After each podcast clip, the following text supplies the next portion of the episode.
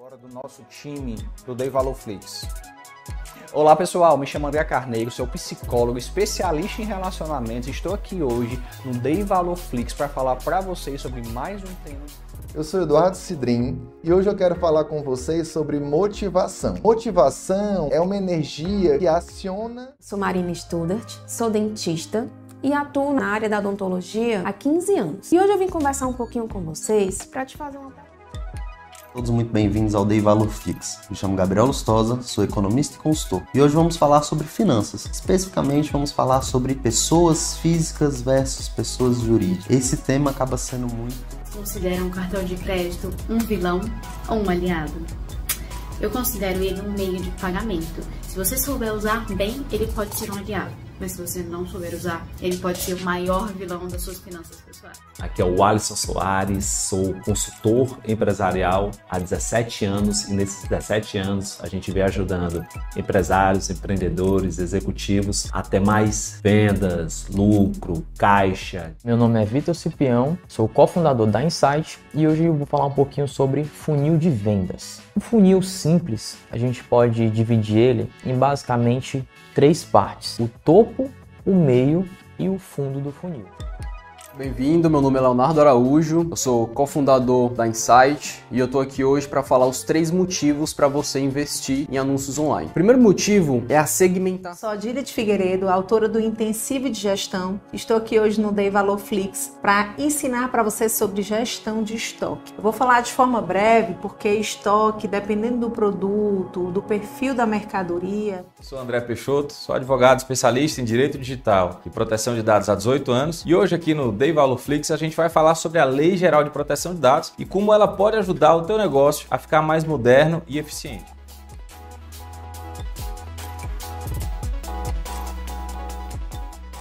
Então, venha conhecer esse mundo do Dei Valorflix. O colégio deixa a gente muito à vontade, então a gente se sente realmente como família. Não tem espaço entre o pai e, e o colégio é, deixar a gente muito próximo, que a gente, se, a gente sente mesmo que, que é uma família. O que eu mais gosto, me sinto confortável aqui, é a questão do, do vínculo família-escola. Eu acho que é muito forte aqui. Tem o vínculo família-escola, que eu sempre achei muito bom, harmonioso. Eu conheço praticamente todos os professores. Você tem que criar ali seus filhos já sabendo os valores, sabendo os princípios e o universo é assim. Pra gente só vem a, a somar uma escola que, que leva dessa forma, né? É uma tranquilidade. É você sa saber que está indo pelo caminho certo. Saber que lá na frente, o que eles viveram hoje aqui no diverso vai fazer muita diferença na vida deles. Criar filho é como um jogo, né? A cada fase ela vai sendo mais complicada. E se você não tiver uma rede de apoio, você não consegue passar, não. E eu consegui ter esse apoio na escola. E lá foi a única escola em que eu me encontrei.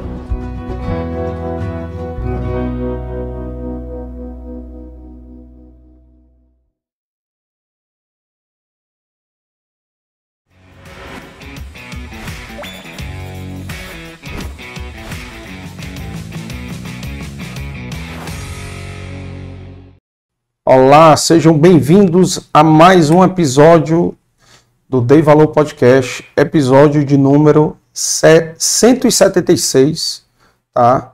Então, para quem está chegando agora, né, os recados de sempre aí, se inscrevam no canal, ajudem aí e também já uma data especial, chegamos ontem, né, a 5 mil inscritos no canal, então é uma quantia bem significativa para crescer organicamente, né, sem funcionamento, então são 5 mil inscritos, então muito obrigado pelos 5 mil inscritos. E você que não está inscrito, seja inscrito também, porque infelizmente ainda 70% das pessoas que assistem o Dei Valor não são inscritas no, no canal. Então nos ajudem aí a, a, tanto o vídeo de hoje como todos os episódios a ter uma maior relevância possível, né? Aí dessas histórias chegarem no maior número de pessoas e que possa impactar e inspirar as pessoas que estão assistindo. Lembrando também que a gente está no Spotify, que todos os episódios, normalmente um dia, dois dias depois, a gente já disponibiliza lá no Spotify. Então você pode também já seguir, assistir, baixar os episódios, assistir numa viagem, né, ou, ou, ou praticando esportes, como quer que seja, e também comente, deixe seu comentário, o que, que vocês gostaram, quem é que vocês querem que a gente convide e traga aqui para o Dei Valor também, coloca aí nos comentários. E não esqueçam também de seguir a gente no Instagram, tá? Porque lá no nosso Instagram a gente divulga a agenda semanal. Toda sexta-feira a gente divulga a agenda semanal. E semana que vem nós teremos dois episódios especiais do Dia dos Pais. Né? Então vamos convidar aqui, é, vai ter um episódio com pais, né, empreendedores que já passaram aqui, para contar um pouco como é que é essa vida de conciliar o trabalho e a vida paterna, tá? Então vai ser bem bacana aí bater um papo com esses empreendedores e também é, vamos ter um convidado, um, um, autor de livro também sobre paternidade que vai vir aqui também semana que vem aqui contribuir com a gente nesse tema que é tão importante e os pais que meio que são deixados de lado, sabe assim? Primeiro é dia das mães, só querem saber dia das mães, dia das mães, dia dos pais, os pais são meio que colocados para escanteio. Então, assim, sejam bem-vindos, se inscrevam e lembrando que quem está chegando agora tem 175 episódios para vocês assistirem aí depois, ao longo aí do, do ano ou dos anos aí que vem para vocês assistirem. A gente chegou numa contagem de 400 e 50 horas já de gravação de entrevistas, então já é um número bem significativo aí. E a gente quer cada vez mais trazer histórias aqui que possam impactar na vida de vocês, que possam inspirar vocês como profissionais, como pais, como mães, né? E, e também como maridos e esposas, né? Então, que possam ajudar aí com os depoimentos que são dados dos nossos convidados aqui. E agradecer aqui aos nossos parceiros né, do episódio de hoje, patrocinadores. Né, nós estamos hoje com um parceiro que já é parceiro nosso antigo, a Multiverso Educação, né, meu amigo Fernando, dona Rosimeire, que já esteve aqui, os dois já estiveram aqui também. A gente fez um especial da Valor Educação que está aí disponível aí também para vocês, onde trouxemos os empresários da área é, da educação, donos de escola, para contar um pouco a história de você, deles, né? A história, compartilhar um pouco, né? Várias histórias do Chico Sampaio, do, do Gel, né? Sim, histórias bem bacanas aqui que a gente trouxe. O Vasco, né? Um abraço para todos eles aqui que passaram aqui. E o Devaloflix, que é a nossa plataforma de streaming também, tá? Então, agradecer aqui a todos os nossos parceiros e a BSPA, nosso patrocinador há mais de um ano, Dr. Beto, né, tem nos apoiado aí, a BSPA, uma das maiores incorporadoras né, do país, e atua em várias áreas do segmento de imobiliário. Agradecer a eles. E os nossos apoiadores aqui, o Biscoito Brié, lá Maison em Casa, que já está aqui para nossa convidada, né? Tudo diet, viu, Aline? Tudo ah, diet. e a Inove Comunicação, nossa agência, a Insight, né, nossa parceira aqui de tráfego, e a Impulsione Comunicação, nossa assessoria de imprensa.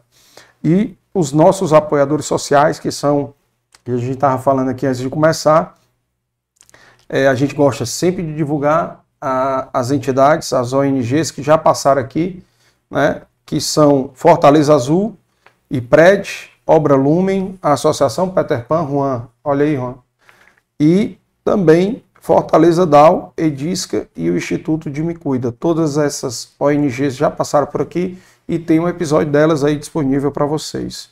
E lembrando aqui, produção da Dei Valor Produções e agradecer o Juan aqui, que é o nosso técnico aqui, que nos ajuda aqui a colocar o Dei Valor no ar, tá? E já dar as boas-vindas para nossa convidada de hoje, uma convidada que tem história para contar, tem muita história para contar. Vamos pegar essas histórias que não foram contadas já em outros canais, TVs, né, em outras entrevistas. Então vamos contar um pouquinho mais e conhecer um pouquinho mais da Aline, da Cearense. Aline Ferreira, seja muito bem-vinda aqui. Obrigada, Carlos Ernesto. Eu que me sinto assim super honrada de estar aqui. Fiquei até pensando, meu Deus, o que é que eu tenho para contar para ele? Mas ele chamou, né? É. Então vamos lá para o desafio, vamos ver o que é que tu vai arrancar daqui de dentro, né, hoje. É.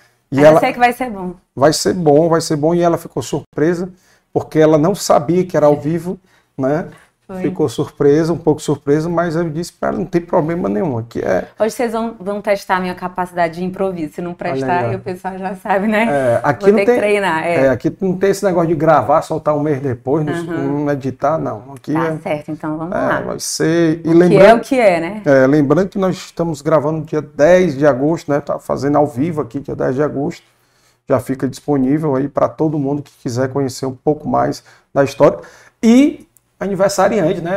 Um presente já também, esse registro da sua história, né? dia É. Verdade, 29, né? 29 desse mês eu faço aniversário, então tem aí. Não vamos revelar a idade. Não, né? não tem problema, não. Ah, Tu não disse que eu não posso ter segredo? Quem não tem segredo, É. né? Então. é, se quiser falar, eu falo. Se não quiser falar também, depois vocês dão um jeito de encontrar aí, mas. é. Não, deixa, deixa o povo na curiosidade. Meu Deus do céu, é uma informação muito importante para se procurar. É né? importante isso. Mas vamos lá então, tô aqui. Você que manda na agenda, você que manda no conteúdo e eu vou falando do que eu sei. A ideia é você começar a falar sobre a Aline. Quem é a Aline? De onde veio a Aline? Onde nasceu? Onde Ah. cresceu? Né? Porque muita gente já ouviu falar muito do Vilmar. Vilmar. É. E agora, pauta agora é vo- você. Claro que a gente vai falar dele, porque tem tudo a Ah, Não ver. tem como não, Não tem né? como não. Uhum. E um abraço para ele, que eu espero. Eu, inclusive, mandei o episódio para ele agora há pouco. Tá certo. Mandei o link para ele, para ele depois assistir. Aham. Então, espero que ele assista para depois ele- a gente marcar a vinda dele aqui, que aí a, a meta com ele é bater o Raimundo Viana. Ah, é? Ô, Jesus. Tu sabe quanto é que foi o Raimundo Viana? Quanto? Tu achou da Neili a- grande, longo? Uhum. Cinco horas e meia. Nossa, rapaz, mas é porque tem muita história para contar. Eu não tenho essa história toda para contar, não. Raimundo Viana é Raimundo Viana, É, Vilmar é Vilmar, Beto Estudas é Beto Estudas, não dá para Tem, não dá para não, comparar. mas Mas um vamos lá então história. contar um pouquinho, pouquinho. né? É, quando eu puder começar, essa você já, Já- já, já é pode, agora, né? então vamos lá.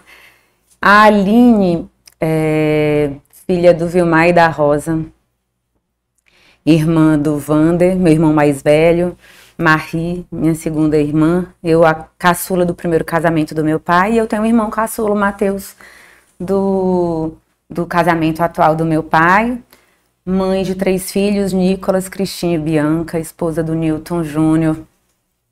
É engraçado porque até o nome do meu marido, quem, quem sem querer eu mudei, porque o pessoal chamava de Júnior e hoje em dia ele é Newton Júnior por minha causa, porque Ah, é? eu, eu chamo assim e acabou ficando. Mas assim, eu sou uma pessoa que vivo em busca de minhas. Eu não. Você perguntar assim, Aline, o que que. Como é que tu se enxerga? Eu me enxergo assim como um, um ser é, sedento por descoberta, sabe? É, tentando aprender o máximo com as pessoas que fazem parte da minha vida, é, observando aquilo que eu entendo que é um bom conselho, algumas pessoas, algumas atitudes, alguns exemplos eu aprendo a seguir, outros eu, eu, me, eu me moldo para aprender a não seguir, né?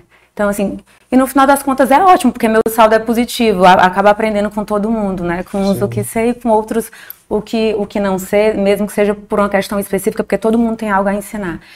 É, então, de uma maneira muito objetiva, eu acho que essa sou eu, uma pessoa que ama a vida, que ama as pessoas. Eu, uma vez me perguntaram assim, Aline, qual a teu maior, tua maior virtude? Eu disse amar. E qual o teu pior defeito? Eu amar. Porque eu acho que quando a, quando a gente ama muito, a gente peca, às vezes, pelo amor. Então, hoje, o meu grande desafio é conseguir calibrar isso para conquistar os melhores resultados, seja na família, seja no trabalho, Uhum. é, seja é, nas frentes em que eu, que eu tenho a condição de, de atuar. Então, é um pouquinho disso. Você pode ficar à vontade me perguntando mais. Nasceu você. Nascido em não nasceu Fortaleza. em Marco, né? Não, nasci em Fortaleza, mas eu sou registrada em São Gonçalo do Amarante, que é a Ah, terra é? da minha mãe. Ah, E meu avô trabalhava no cartório, então acredito que por isso eu tenha sido registrada lá. tráfico de influência. Não, acho não, não, não por isso, acho que ele tinha. A acredito que a família ter, é, sentia assim um, um um, um pertencimento, um, um amor grande e uma relevância em ser quem registra os netos. Eu acredito que tenha sido por isso, né? Ah, e eu sou registrada em São Gonçalo do Amarante, com orgulho. Seu, seu avô ainda é vivo? Não, meus avós já se foram, os quatro já partiram. É. Mas assim, E como é que foi a convivência com eles? Na verdade, assim, a minha infância foi muito no interior por conta disso. A gente é, vem de família muito grande, né? A minha, a minha mãe tem, ao todo, são 14 irmãos e meu pai é, são 12 irmãos. Uma tia que faleceu ainda pequena, mas, assim, é família numerosa. E durante as nossas férias de infância, todos os primos que podiam e que estavam dentro daquela faixa etária, tinham range, iam para a casa da minha avó, das duas avós, as duas moravam em São Gonçalo do Amarante, porque embora o meu pai seja do Marco, ele e tenha trazido os pais dele para Fortaleza logo quando ele veio lá atrás, Aham. mas em determinado momento a família entendeu que valia a pena levar meus avós de volta para o interior. E levaram para o mesmo interior da minha mãe. Na- Que é o interior perto. que é o interior né? perto. E talvez por uma coincidência, que o irmão do meu pai é casado com a irmã da minha mãe. E eu acho que isso fez com que é, a, a decisão. Aproximasse, né? É, aproximasse isso. Então, a gente passava 15 dias em São Gonçalo, uma parte na casa de uma avó, uma parte na casa da outra avó, e com aquela primarada toda, né? São mais de 40 primos de cada lado. Então, é uma, é uma loucura. É vida de, vida de, de grande família, realmente, assim, do interior do Ceará, com todo, com direito a, a aqueles tamburetes de farinha com tripa assada, cheiro de porco sendo assado em calota, né? Que a minha avó, mãe da minha mãe, colocava na brasa. Então, assim, pé de siriguela, goiaba, bicho de pé, areia, tanque, né? Coisas assim de, de criança mesmo, de interior. Era a nossa, foi a nossa infância, muito Era disso. Os finais de semana. Todos os finais de semana e durante as férias. Hum. Então, meus pais deixavam a gente lá e a gente tomava conta ali da, da vida, a vida acontecia Passava lá. as férias lá. Eu Passava as férias lá. Então, Quase todas as férias. Depois a gente começou a ter um pouco mais de condição e uma parte das férias era lá, outra é, viajava tal. E Uhum. a gente teve a oportunidade de conhecer outros lugares, mas a essência da nossa vida é interior. Interior. Interior, total. Raiz. A raiz. E não, não, não faço questão de esquecer, não, porque foi bom demais. É, é, qualidade de vida, né? Era uma qualidade bacana, você manter as raízes. E, e outra coisa, não faltava programação, com 80 primos. Óbvio que nem todos estavam lá, né? Porque alguns eram É. mais velhos e outros mais novos, mas assim, pelo menos uns 15 em cada casa, de cada avó tinha. Pelo menos 30 meninos, era, era um negócio, quando a gente passava assim na rua, parecia um arrastão. Meu tio tinha um trailer lá na pracinha da igreja e a gente ia pra lá, tio Queiroz, e a gente comia pastel com cabo de cana, fazia paródia, coisa assim de criança, assim. Acho que o povo nem imagina que É. essa era a minha, era a minha infância. Eu era, eu, eu era quieta, viu? Eu tinha umas primas danadas. Era? Era. Eu aprendi que só com elas. Foi? Foi. Aprendi a não fazer besteira. a, não- a- a- a É. não fazer nada A não errado. fazer, é, não fazer besteira, que eu tinha umas primas que elas eram. Mas foi muito bom. Tenho, um, tenho recordação, assim, da minha vida com, com muita gratidão. Eu tô, eu tô imaginando aqui é, o aniversário dos teus avós, como é que era. A reunião desses. Não, Natal e Réveillon de família, né? Minha mãe organizava Natal e Réveillon da família e colocava a gente pra. Tinha apresentação, a gente ia cantar, tinha teatro, tinha toda aquela coisa de aquelas famílias você vê, acho que só em novela, em filme, sabe? É, minhas tias se organizavam e junto com a minha mãe fazia festa e a gente revezava entre- quando o Natal era na casa de uma família, o Réveillon era na da outra e vice-versa, né? Ficava um ano sim, um ano não e a gente Alternava. alternava, era. É, eu fico pensando nessa época você não conhecia talvez ainda o Newton Júnior, né? Mas era Não, precisava conhecia não. Uns 5, 6 ônibus da Vitória aí para poder É, né? transportar o povo. A aí. empresa Vitória vai poder carregar. Eu peguei ônibus da empresa Vitória sem saber que um dia eu ia ter alguma relação com ela, né? Porque é, eu estudava no 7 de setembro da Avenida do Imperador. Sim. E às vezes, quando era dia de prova, que era mais tranquilo, e a gente já estava com condiçãozinha melhor, minha mãe deixava a gente voltar para casa de ônibus. E aí voltava eu, a minha irmã e alguns amigos. A gente, é, a gente é, foi por muito tempo vizinho do, da família do Valdones. Ah, né? Do Valdo, pai já Euriz, teve da tia, também. também, da tia Joaninha. A gente morava assim, esquina no cruzamento, esquina com esquina. Então voltava eu com as irmãs dele, a Aline, a Lilian e a minha irmã, e eu e a gente ia junto e, e- e voltava junto dia de prova e assim, teve muita coisa que Onde era ali, hein? Que- Parquelândia. Parquelândia. A gente morou na Parquelândia. Parquelândia, eu, como eu, eu completei meus quatro anos na Parquelândia e fiquei lá até os 14 praticamente. Quando a gente veio pra. Tu é mais nova, tu nasceu lá, teus irmãos Não, também? não, não né? nasci lá, não. Não nasceu lá? Não, nasci no Parque Araxá. Parque Araxá. Foi. Aí depois a gente foi para um apartamento alugado na região do Papicu. E depois a gente é, foi ter casa própria a primeira vez lá na Parquelândia. Na Até Parque- então, meu pai, o, o que ele tinha, ele colocava dentro do negócio.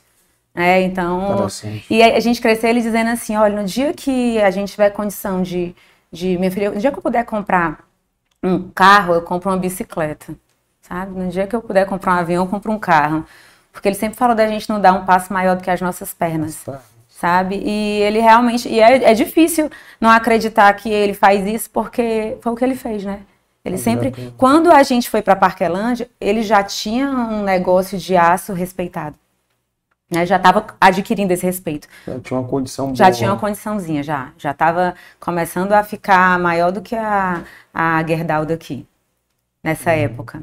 Eita, a Ah, história tem um vai e vem é. doido. Eu tô começando a me Não, perguntar por não, um caminho aí que eu... A- aqui a vantagem é que a gente pode ir e voltar. Tá certo, então. Depois eu beleza. quero saber depois aquela, essa história da Gerdau, que é também uma história legal também. Tá certo. A E aí, legal. tu até me perguntou uma coisa no início sobre é, a minha infância, né? Outra coisa que eu fazia muito, que eu amava, que eu acho que foi quando eu comecei a me apaixonar pelo negócio, pela cearense. Na infância, tinha parte das nossas férias que a gente ia para a empresa.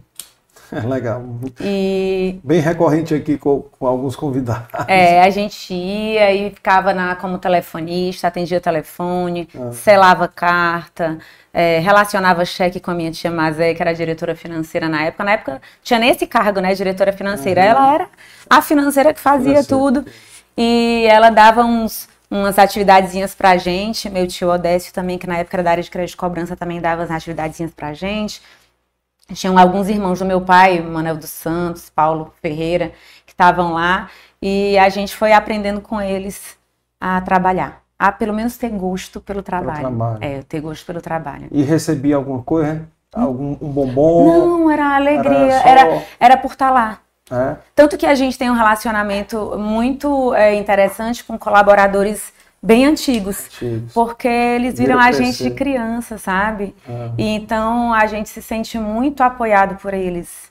Quando eles encontram, a gente sente que existe um, um, um carinho especial, não só pela empresa, não só pelo meu pai, mas que eles é, conseguiu isso, meu pai conseguiu que isso fosse transferido para a gente, a minha mãe também. Uhum. Isso é muito forte, eles têm uma admiração muito grande pelo meu pai como fundador, minha mãe cofundadora, porque era quem cuidava da gente enquanto meu pai estava lá pegando no tranco É. e, e dava esse suporte pra, não só para ele, mas para a família toda, né? Sim. Muitos tios nossos mais, dos mais novos moraram lá em casa, moraram com os meus pais e minha mãe levava para a escola tal. E então era uma vida de uma família que- onde todo mundo se ajudava Uhum. onde todo mundo tinha a intenção de crescer. Tios que meu pai montou negócio, ajudou a montar, deu linha de crédito e hoje estão bem em outros estados, como o tio Salles que está na Paraíba, hoje ele é um, um dos maiores distribuidores na Paraíba, né? Outro Da tio foi, é. Ah. Hoje ele não é mais só cearense, né? Ele quando quando ele precisa e um concorrente tem uma condição melhor, ele tem que crescer, né? Aí E ele ligou vai- Aline. é, ele vai lá e ele vai lá, mas assim, ele tá muito bem. A gente fica muito feliz de ver, de ver todo mundo bem, né? É, a família realmente assim, hoje ela consegue caminhar pelas próprias pernas é, em função daquele primeiro impulso. Eu acho que que isso é muito importante, a gente dar um impulso nas pessoas e o Dei Valor é um programa de impulsionar, né, de inspirar. Então, acho que, que a É. E- gente está no canto certo. Tu tinha uma rotina de, sei lá, eu tinha essa rotina aos domingos de ir na casa dos avós. Uhum. Tu ia nos finais de semana, É, né? finais que de em São semana. Gonçalo, né? Finais de semana, Então, às tu ia- vezes já na sexta-feira a gente ia pro interior, meu pai comprou um sítio lá perto, no Ah. Pé 100, então era parada obrigatória, São Gonçalo do Amarante, o Pé 100 era a nossa vida. Era muito legal, né? Demais. Nota que esse valor família do teu pai é muito forte.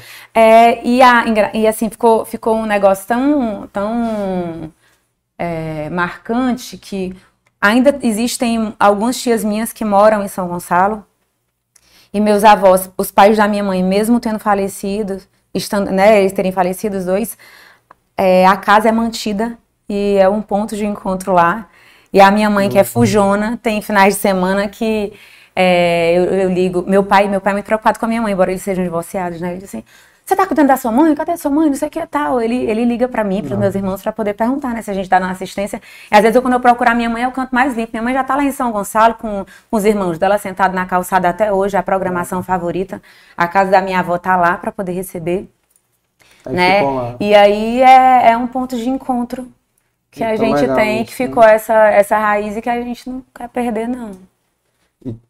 E tu mantém isso com o Nicolas, com a Cristina, com a Bianca? Menos porque acho que as agendas de hoje são diferentes das agendas da nosso, do nosso tempo.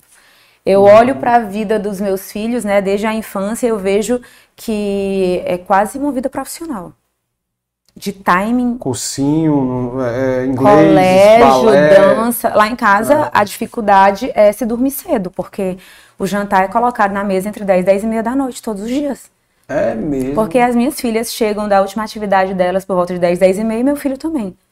Caraca. Então, assim, é, Ele, ele já tá com a idade de universidade, né? é, ele já tem 22 anos, É. né? Ele fez, começou marketing, na verdade, é, fez administração, agora vai fazer gestão financeira, não, não encerrou essas outras, e tem um, um tá fazendo um curso para corretor, porque gosta dessa tua área. E tu, tá, Ah, é? tu é corretor, Olha ele, aí, é. ele gosta disso e vê muita oportunidade por conta que a gente acabou, em função do negócio, criando um corpo que a gente não imaginou. Porque É. quando você está negociando com o cliente, não por permuta, que meu pai nunca teve vocação de trabalhar com permuta, mas porque se tem, tem momentos em que o cliente dá uma garantia e ele não consegue honrar, e você faz uma negociação e acaba Sim, recebendo um imóvel ou outro tal.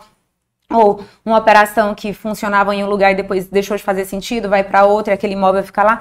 Então ele entendeu que podia fazer sentido e também porque é, enxerga é, em mim, né, né, e já vem a Aline né, com investimento pessoa física, oportunidade de, de negócio nessa Legal. área. Ele está estudando isso, mas ele é um menino muito, muito ligado. Mãe, muito tem um ligado. imóvel aqui, ó. Vamos comprar aqui como investimento Isso. aqui.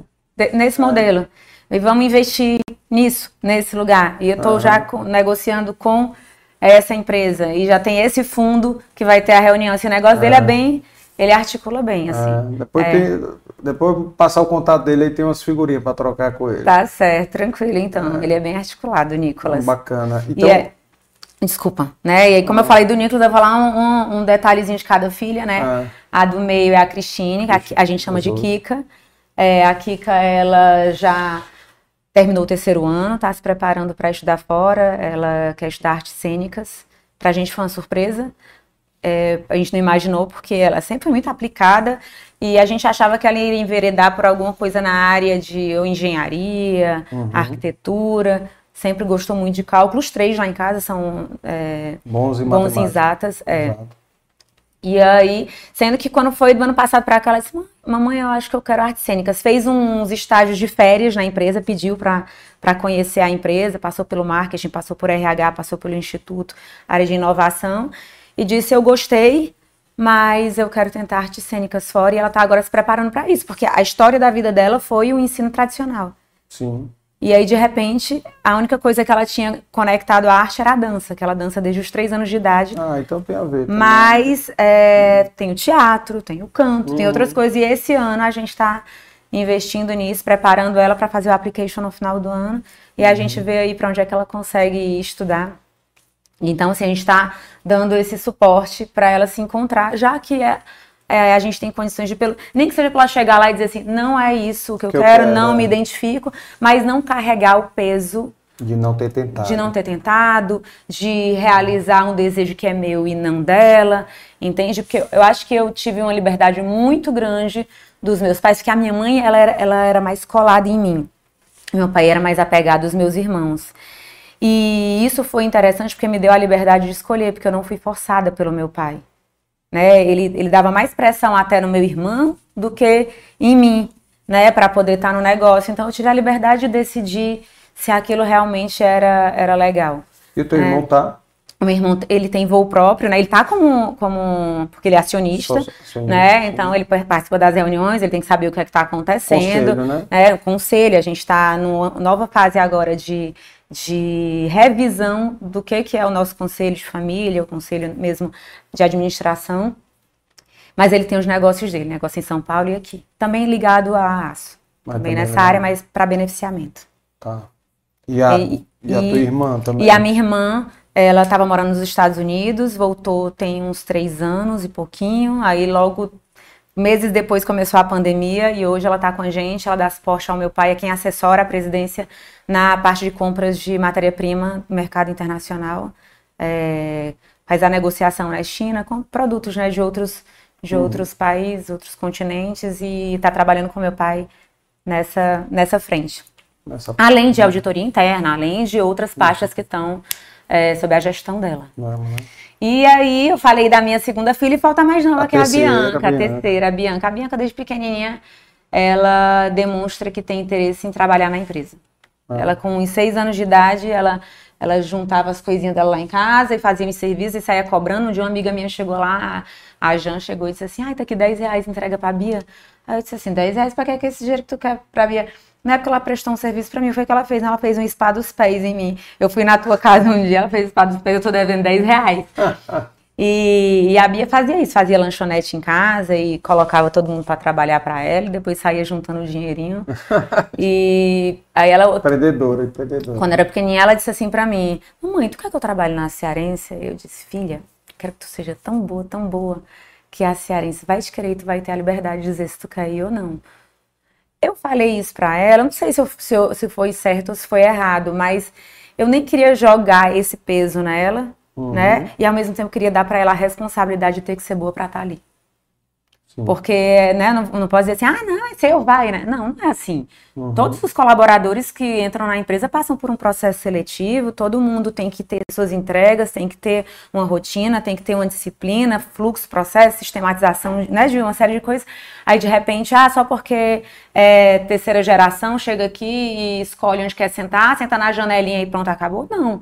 É, e eu digo muito para eles, olha, meus filhos, assim, para vocês, quando vocês entrarem aqui, vocês têm que tentar fazer o máximo para ser impecáveis. Uhum. Porque a lupa aqui para vocês é desse tamanho. É, com certeza. Acertar é obrigação, é. né? Então, assim, vocês têm que fazer de tudo para não errar. Vocês têm que fazer de tudo para conquistar a admiração das pessoas, porque essa galera toda aqui que trabalha, elas têm que admirar alguma coisa na empresa e na gente para ter o gás de sair de casa de manhã cedo, deixando os filhos e dar o melhor delas. Né? Então é muito nessa linha. Então eu vejo na e aí eu vejo na Bia é, essa essa vocação mais aparente uhum. desde mais nova do que os outros dois. Mas cada cada pessoa tem seu time, cada pessoa tem o seu momento, né? Uhum. E a gente, e eu tô observando, tô, eu tô dando linha, eu tô dando linha e tô observando e vamos ver aí quem é que pega tração e em que pega tração, porque é. a gente é diferente. Eu sou diferente dos meus irmãos e os meus filhos são diferentes. Meu pai sempre diz para mim, minha filha, os dedos das mãos da gente, tá aqui, é da minha mão, e são todos diferentes. Então não dá. Assim como a gente é, é, é por fora, a gente é por dentro. A nossa cabeça funciona, as nossas emoções, né?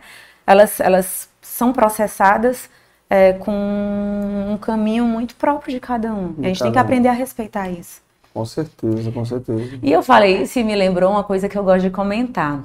Hum. Sobre a primeira vez que eu ouvi falar de governança com a minha tia. Eu acho que ela não sabia que ela estava me ensinando sobre governança. Uhum. Porque quando eu entrei na empresa, é, já contei algumas dessas histórias, mas tem algumas que eu gosto de repetir. Uhum. Tia Mazé era a diretora financeira e eu fui ser assistente financeira com ela, né? E ela disse assim para mim, meu filho, eu quero lhe ensinar uma coisa. Você sabe, é, uma, uma pessoa, né, a pessoa física tem suas necessidades próprias, seus desejos próprios, suas vontades, né? O CNPJ também, a pessoa jurídica também. Então, eu queria que você entendesse que a cearense vai ter as necessidades dela, as, os, os projetos dela, as questões dela, e você vai ter que separar isso de você. Né? E isso foi tão importante para mim que hoje é, eu replico muito isso, eu gosto muito de falar sobre isso, seja para os meus uhum. irmãos, seja para os meus filhos, seja para quando a gente tem alguns momentos na empresa de tem um papo que a gente bate com, com os estagiários, com os aprendizes, com as pessoas que entram na empresa na integração. E eu gosto de dizer isso para eles, sabe? Para eles entenderem que não é uma questão de, ah, eu não sou obrigada a tal. Não, não é isso. Porque hoje eu me preocupo muito com o que os jovens têm acessado de conteúdo. A É. gente até falou sobre isso também. Ó, se tu deixar É. aqui, eu engato uma marcha. Não, rapaz, pode, tem que- pode, pode, o tempo é seu. E eu me preocupo porque Dei Valor tá tendo o cuidado de trazer história de verdade. É. E o que a gente tem visto muito e escutado são histórias que não se sustentam. Uhum. E o jovem assiste aquela história que é insustentável e acredita que aquilo é real, acredita que é de ontem para hoje e de hoje para amanhã e que vai dar certo e se frustra e, e não consegue ter uma determinação a longo prazo por conta disso. Então a gente tem que ter muito cuidado, meu povo, com o nosso contexto, se tiver algum jovem aqui assistindo, né? A nossa história, onde a gente está, o mercado que você atua. Pode ser que uma coisa que funcionou bem para mim, a Aline, filha do Vilmar, da Rosa, na Cearense, deu certo. E para ti, que é filho do Pedro, do Chico, que trabalha com alimento, numa outra cidade, outra região, num, num outro é, é, contexto, vai dar completamente errado. E a gente tem que saber fazer essa análise crítica. Sim. É, em vez de, de ser só seguidor, a gente ser um, um- um crítico de nós mesmos, né? E daquilo que a gente acessa. É. Enfim, então a gente tem essa oportunidade e eu acabo falando para os meus filhos, para os meus irmãos, para os colaboradores quando eu posso. E eu espero não estar enganada. E se eu estiver enganada, daqui, quando eu tiver com uns 80 anos, eu volto aqui para contar e dizer assim: meu povo foi mal. mas eu achava que a vida era assim. É, mas é como eu penso hoje. É como eu penso hoje quando eu, quando eu vejo pessoas assim incríveis desistindo na hora errada, sabe? Acho que tem uma, uma linha tênue entre persistência e teimosia. Uhum. E eu peço muito a Deus que eu não confunde persistência com teimosia. É. Porque a teimosia é quando você vai além né, de onde você deve, poderia, né? que você de- né, deveria. Deveria. E persistência é você ir até o limite onde as coisas começam a acontecer. É. E tem gente que desiste antes da hora ou teima e vai além, é, dando murro em ponta de faca. Então, encontrar essa, esse- essa linhazinha tênue aí e seguir nela é realmente um desafio e uma benção para quem consegue encontrar. É, porque desistir, Aline, é mais fácil, né? Desistir é mais fácil. Você desiste justificando ainda, né? É. São não, as- é porque não as era pra mim. verdadeiras, é, né? É porque não era pra mim, é porque meu pai não tem dinheiro, é porque, né? Olha, não me fala de meu coisa. pai não tem dinheiro, que eu vou te contar uma É. história ontem. Ontem eu tive uma oportunidade incrível.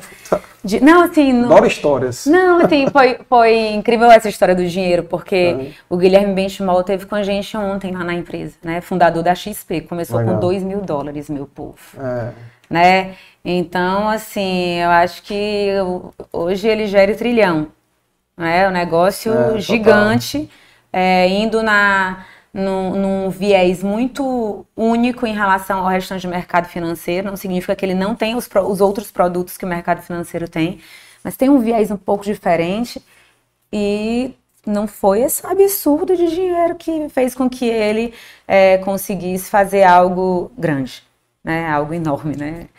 Foi a persistência, né? A persistência foi buscar é, uma solução. Ele buscou uma solução para aquilo que ele via que existia uma disfunção, existia um gap ali no mercado financeiro e ele conseguiu encontrar esse espaço, se encaixar, entregar valor com organização e foi investindo nos lugares certos, com as pessoas certas e o negócio foi tomando corpo, né?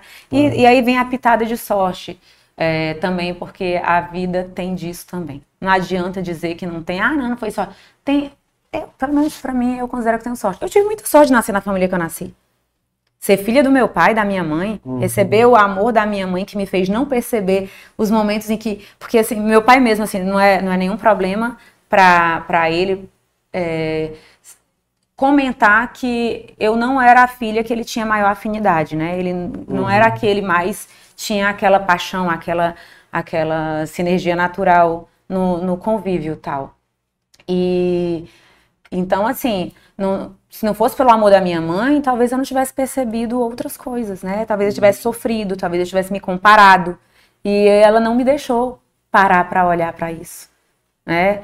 É, então eu acabei que não me afundei na dor de, de me sentir preterida em algum, algum momento. alguns momentos, Em né? alguns momentos. E ela soube é, colocar essa dose de valor em mim. Legal, bacana. Então, é, eu acredito que, que a vida ela, ela vai sendo construída quando a gente tem essa sorte, Uhum. né? A sorte de dar o significado correto para as coisas, ser grata pelas, pelos acontecimentos.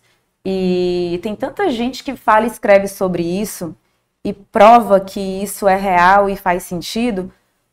Para que, que eu vou contestar? É muito melhor pegar essa solução e usar na minha vida para dar certo e ser feliz do uhum. que ficar me remoendo com a parte triste da história, né? Com ficar me, me, pegando no caroço. Eu quero me apegar em caroço, né? Então, é. assim... Uma coisa importante aí que você falou tudo, resumindo, é que é, o seu pai e sua mãe ensinaram valores, né? E isso faz toda a diferença. Faz. Hoje em dia, então, você nota cada vez mais as pessoas sem valores, né? Você, as pessoas tem uma pessoa às vezes caída no teu lado, ninguém para para ajudar. Entendeu? Na verdade, é... tem, tem um ponto que um, tem um elemento que eu incluo nessa nessa questão de valor, de propósito, sabe? Não é só o valor que a gente sabe, é o valor que a gente transforma em algo. Uhum. O, o, Paulinho, que trabalha com a gente há mais de 30 anos, é nosso diretor comercial, admiro demais. Amo muito, sabe? Ele é. Uhum. Não é só um, um, um, diretor, um parceiro de trabalho, não é isso. Ele é um amigo, é um irmão. E ele fala muito, e tem na, na sala dele, não, o que importa não é o que você sabe, é o que, faz, o que você faz com o que você sabe. É. Muita gente sabe o que é bom. Uhum. É, a gratidão, é a generosidade, é o dar e receber, é, é a honestidade, uhum. humildade e tal. Sabe e faz. É, não pratica. É. é. Assim, tem, tem uma diferença grande. Eu acho que a gente já passou o, da fase de falar sobre o que é bom e a gente já está passando da hora de entrar na fase de fazer o que é bom. Uhum. É, é, é, é, é, por aí que eu enxergo o talvez seja o meu momento, né? Uhum. O meu momento de, de, de pensar assim e buscar essa execução na prática, seja na empresa, seja na família, seja né, nos, com os meus amigos. Mas eu acho que a gente já tá todo mundo sabendo o que é certo e o que é errado. É. Tá todo mundo assim, de uma maneira geral, a gente sabe que geral, é. Você vê, tem uns exemplos aí que que eu conheço, por exemplo, tem artistas, né, famosos, que vão fazer uma, uma campanha social lá na África, numa aldeia da África. Mas esse cara não dá bom dia pro porteiro, cara. É. Acontece. Entendeu? Óbvio que isso não, não diminui, assim, isso não vai apagar o bem que ele fez na África. É. é. e cada pessoa também tem o seu momento de ser tocado. Uhum. Tem gente que se sente tocado na igreja, tem gente que se sente tocado no orfanato, tem gente uhum. que se uhum. sente tocado no leprosário. Uhum. Tem gente. E, e, então, assim, cada pessoa, a gente é diferente, né? Como eu falei, meu pai sempre dizia, a gente é diferente, a gente é. se movimenta. Irmãos gente... gêmeos são totalmente diferentes, né? Esse Mas teu é. painel é. que tu tem aqui, tu falou para mim, olha a linha aqui, eu tô falando de 50 mil colaboradores, né? É. São 50 mil vidas. Vidas. É, aqui eu tô falando de... 200 mil pessoas, porque é 50 mil famílias. Né? Exato. Né? Eu tô dando quando fala assim, é. é aqui a gente está falando de 30 bi de faturamento, aqui a gente está... tá, tá é, enumerando, né? Uhum. Tá quantificando, é. né? O que o que a gente, né, que todas essas pessoas empreenderam em ambientes diferentes, com pessoas diferentes, Total. contextos diferentes, histórias diferentes, mercados diferentes e por aí vai. Total, é, tem muita história. Então, assim, isso, isso mostra que, que a, a beleza dessa diversidade e, e que o tempo de cada um é diferente. Tem gente que conquistou o seu dominador de sucesso com 30 anos, tem gente que foi com 20, tem gente que foi com 60, e cada um tem deu suas Não. derrapadas ao longo da história. A gente deu as nossas derrapadas algumas vezes. Meu pai teve as, as derrapadas dele. E cair não é a questão, é, é, é aprender a levantar, né? É. É, aprender a levantar é, é. O, é, O, ponto de virada. Frase aí do famosa do filme do Rock, Rock Balboa. Balboa né? Não é, importa o quanto você bate, é o quanto você aguenta apanhar. apanhar. É, isso. é isso mesmo. E a vida é, é, basicamente é isso. Uhum. Né? Você apanha muito uhum. e importa é você não desistir. Não pode desistir. Esses dias, eu sei que é, time é um negócio delicado, né? Política é delicado e tal, mas esses dias é, eu recebi um vídeo do Edu Lira. Tu já ouviu falar sei, do Edu sei, Lira, né? Sei, ele é, é incrível e ele me mandou um time do Corinthians. é, falando da torcida do Corinthians. E, e, vários jogadores, vários treinadores, várias pessoas é, é, comentando como é difícil jogar contra o Corinthians, porque a torcida do Corinthians, o time indo bem ou indo mal, eles têm uma torcida organizada do início ao fim. É. é e... Vou levar o Edu Lira para conhecer a torcida do Fortaleza. Ah, ela também é A torcida do Fortaleza é famosa. Ele conheceu. Já? Quando eu levei o que da última vez, ele foi assistir um jogo do Fortaleza no Castelão e ele ficou impressionado. É. É, e aí ele mandou esse vídeo. E realmente, assim, a gente tem que estar tá com gás é toda hora. É na hora da, da derrota, é na, porque é na derrota que você se reinventa. Sim. É, na derrota que você improvisa, que você tira energia de onde você não tem, onde você constrói novas soluções na tua cabeça. Até um dia desses não, não se acreditava na, na, nossa capacidade neural, da plasticidade neural. A gente tem sim essa capacidade de estar tá reconstruindo novos caminhos. Né? E então, assim, a gente tem que. E não pode se, se, se, se deixar é, perder esse rebolado. Sabe? Eu acho que isso o meu pai tem. Ele tem algumas qualidades assim que eu admiro como filho. Você, você começou aqui dizendo, ah, o dia dos pais vão ter dois pais, a gente sabe que pai não tem essa presença toda, porra, não sei o teu pai, mas que eu acho que não pode dizer nada, porque eu sei não, que o pai tá não. tá trabalhando aqui do teu não, lado, né? É, não, não, não é que o, o, pai não tenha essa é. presença toda, é que às vezes ele não é ele não tem a mesma representatividade para o comércio, para as datas comemorativas, entendeu? Isso não é o mais importante, né? O, o, e às vezes não, questão não é, é, né? Eu acho que o papel do pai e da mãe é diferente. Claro. É, não, não, não, dá para esperar que você tenha duas mães dentro de casa. Não, não. Até numa empresa, se tiver duas pessoas com a mesma característica, fazendo exatamente as mesmas não coisas, cresce.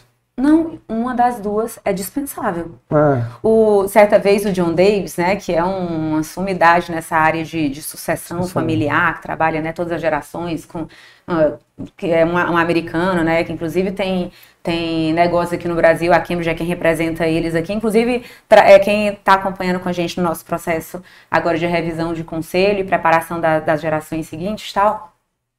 Teve um evento que eu fui e ele estava contando uma história que depois de um, alguns dias, um, um, período que ele teve de treinamento com, com algumas famílias empresárias, chegaram dois primos e disseram: John Davis, pra gente esse momento foi incrível. A gente aprendeu demais, a gente descobriu que a gente pensa igual, que a gente tá na mesma vibe, que as coisas são, sabe, tá tudo certo pra gente, a gente tá alinhado. E começou a falar um monte de coisa que demonstrava, assim, que não precisava dos dois. Ele disse, agora eu me preocupei. Ele disse, porque isso é sinal que um de, de vocês dois é dispensável.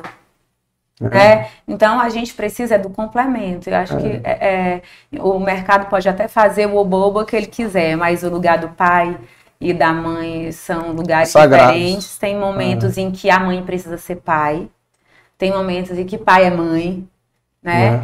Mas cada um tem o seu lugar e a gente ter, ter um não, não significa que você ocupou o lugar do outro. Uhum. É, eu acho que não. Até para um filho que não, que não tem o seu pai, que não conhece o pai, ele. Ou que perdeu ele, o pai. Ou que perdeu o pai, ele leva um espaço ali. Seja um espaço de dor, ou seja um espaço né, de, de saudoso, né, de boas memórias, mas aquele espaço ele é preservado, ele não é ocupado. É. Então acho que pai é pai, mãe é mãe, filho é filho. Filho é filho. E por aí vai pode ter 14 filhos, cada um é diferente, cada um tem um, uma relação com o pai, cada um tem uma relação com a mãe, cada um tem uma característica, né? Um é mais carinhoso, outro é mais atencioso, outro é mais. Eu acredito que ser mãe para mim, assim, fez com que eu entendesse o amor e tivesse uma percepção mais clara, uma maior lucidez do que é amar as pessoas. Agora, ter mais de um filho, né, ter três filhos, me fez aprender a amar as diferenças entre as pessoas. É. É, porque meus filhos eu amo de um jeito e eles são completamente diferentes. O que eu admiro em um é o que eu, é diferente do que eu admiro no outro, é, o, é diferente do tipo de conversa que eu tenho com o outro. É. E cada um tem seu momento. Entrando agora nisso, qual é o que, qual é a característica que tu mais admira em cada um deles? Eita, eu não consigo admiração humana neles não, tá? Mas o Nicolas, ele é um filho incrível. Eu disse isso pra ele ontem, no aniversário dele. Porque a gente faz uma rodada na mesa e todo mundo que tá lá em casa, a gente começa a comemorar o aniversário. Na verdade, a comemoração principal é o café da manhã. Então, minha mãe já sabe, meus irmãos já sabem, e as pessoas vão lá para casa, padrinho e madrinha já sabem, e, e os melhores amigos já sabem também. E lá em casa tem café da manhã no dia do aniversário. Uhum. E a gente faz uma rodada onde cada um diz o que, que é a virtude e o que, que é o ponto de, né, de oportunidade e tal. E o do Nicolas, é, que eu coloquei, ele recebeu vários, tá? porque ele é super inteligente, criativo, generoso, mas ele é muito bom filho. O pessoal diz, ah, porque a filha é mulher tal, eu tenho minhas filhas incríveis, mas é, eu não, eu não faço distinção de filho homem para filha mulher, como eu vejo muita gente fazendo, que diz que é a filha Hum. mulher que cuida, né? Até hoje eu posso estar enganada. Mas, inclusive, quando eu tive Covid, para preservar a família toda, a gente se separou. Meu marido foi com as duas meninas para o pra, por das Junas, e meu filho disse que não, que ele ia ficar comigo e ficar cuidando de mim. Foi ele que ficou lá em casa. Foi mesmo. Foi, foi. Que Ele ficou lá em casa. cara. E era naquela fase que não tinha vacina, que não tinha nada. Uhum, e e tinha uns dias logo. que ele botava não sei quantas máscaras nele, botava roupa de tipo de esqui, sabe? Ah. Casaco, bota, não sei o que, entrava no quarto pra ficar comigo um pedacinho. E eu dizia, sai, sai, sai, eu não queria ir dentro do quarto de jeito nenhum. Mas ele ia lá, pegava na minha mão, depois ia tomar banho, se higienizava todo, é, porque ele, ele entendia que aquilo era importante pra mim. Então, E tu gostava, com certeza. é, tinha um lado que eu não gostava, porque eu achava que ele tava. Eu não queria que ele se colocasse em risco. Teve um dia que eu me estressei e eu deixei um minutinho pra poder ele ir embora e, enfim, né, passar. Mas é, é nessa hora que você sabe quem tá com você, É, né? Quem, quem come a bronca por ti. é. E Na saúde e na doença, é, né? na alegria e na tristeza. Na alegria e na tristeza. Meu marido também fez isso. Teve um dia que ele, ele sabia que eu tava tendo dificuldade pra dormir. Nos primeiros dias eu, tinha, eu tive ansiedade. Uhum. Porque foi um momento, né, que as pessoas não sabiam o que, é que ia acontecer. É, muito medo, né? É, tinha um medo, né, por trás. E- E, e parece que o Covid, ele realmente acionava algumas questões emocionais. Era um, Aham. dos, um dos, uma das sensações, né, uma das, reações era isso. E aí meu marido veio e eu tava tentando dormir. Ele sabe que uma das coisas que me ajuda a dormir, é que eu sou péssima pra dormir, tá? Eu tenho um problema Hum. pra pegar no sono. Mas também depois que, que eu pego no sono, hoje em dia eu sou mais Uhum. tranquila. Eu me trabalhei pra isso. É, tá dando certo por enquanto. E aí ele foi, quando eu olhei, tava ele pegando nos meus pés, dando massagem nos meus pés pra eu dormir. Eu tomei um susto tão grande, eu queria que ele fosse embora. Urgente, porque eu, não- eu tinha muito medo de, de passar. Eu sempre tive uma responsabilidade muito grande pelo outro. Um cuidado muito grande de não ser um, um veículo de malefício para outra pessoa. Que eu acho também que tem a ver muito forte com as coisas do meu avô e do meu pai. Hum. É, meu pai, quando era é, adolescente, ele me levava pro colégio. E a gente, quando tava assim, parado num sinal, abria o sinal, meu pai já saía rápido, no estresse. E ele ia dizendo assim: a gente tem que ir rápido quando abre o sinal. Você não sabe se a pessoa que tá no carro de trás tá tá atrasada, se tá passando mal, se quer ir ao banheiro. E as pessoas não, não prestam atenção, vivem como se estivesse ali só naquele momento para elas, né? Uhum. Então, meu pai sempre, é, um- uma hora ou outra, ele dava esse tipo de, de ensinamento. Eu acho que ele não estava, talvez, na, na intenção de dizer: olha, minha filha, quando isso acontecer, faça assim, né? Mas o exemplo dele de fazer e, ver, e verbalizando enquanto fazia é, foi gerando esse, essa, essa- esse sentimento de responsabilidade muito grande com o outro. Eu não, eu não queria me sentir culpada por, pela vida de alguém, pela saúde de alguém, por, por fazer o mal para alguém, não. Tu tem um jeito que parece assim, que tu gosta muito de ajudar os outros, de cuidar dos outros, mas não gosta de dar trabalho pros outros. Pros outros. Vixe, Maria, tu percebeu? Eu tenho um problema seríssimo com isso, sabe? É, eu não gosto de pedir nem copo d'água lá em casa. Meus filhos é o contrário. Eles assim, ei mamãe, traz um copo d'água pra mim. Normalmente é assim que É. acontece. Eles é que me pedem. É, não gosto mesmo de pedir. É, não sei. Eu, eu devo- eu acho que um dia desse eu vou descobrir alguma coisa aí. Já alguma, descobri uma- alguma oportunidade que eu tenho aí. Ó, Newton Júnior, já descobri uma linguagem do amor dela, viu? Ah, mas ele já sabe. Minha linguagem é serviço. Atos de serviço, já ia dizer. A gente já leu esse livro lá em casa, eu sou serviço É, puro. e, e- e tempo de qualidade deve ser também. Não, serviço. Não? Ato de serviço é a Palavra, primeira. talvez palavras de afirmação. Palavras de afirmação é a minha primeira. É, palavras de afirmação. É, meu marido é toque, né? Tempo de Uhum. qualidade para ele é é mais relevante. É, e cada filho tem uma linguagem também Uhum. diferente, né? Mas assim, como eles ainda são novos, a gente ainda, ainda observa. Às vezes a gente fala sobre isso com eles para entender. A gente tem alguns, algumas pistas, né? Eles vão Aham. deixando algumas pistas, mas eu não tenho, a gente ainda não tem muita certeza para que lado cada um vai, não. Quando é criança é presente, né? É. Então, só que agora a gente tá vendo que não é mais presente. É, E, muda, né? É, vai, tá mudando, então a gente ainda vai descobrir o que é É. que realmente vai. Como é que vai fechar o ciclo de cada um. E aí você me perguntou sobre as características, né, que eu É. admiro. Então, no Nicolas eu falei, dei até exemplo, né, me emocionei. É, Legal. A, a Kika, né, que é a do meio, ela tem um nível de entrega, de determinação, que é uma coisa assim, fora de série que ela faz.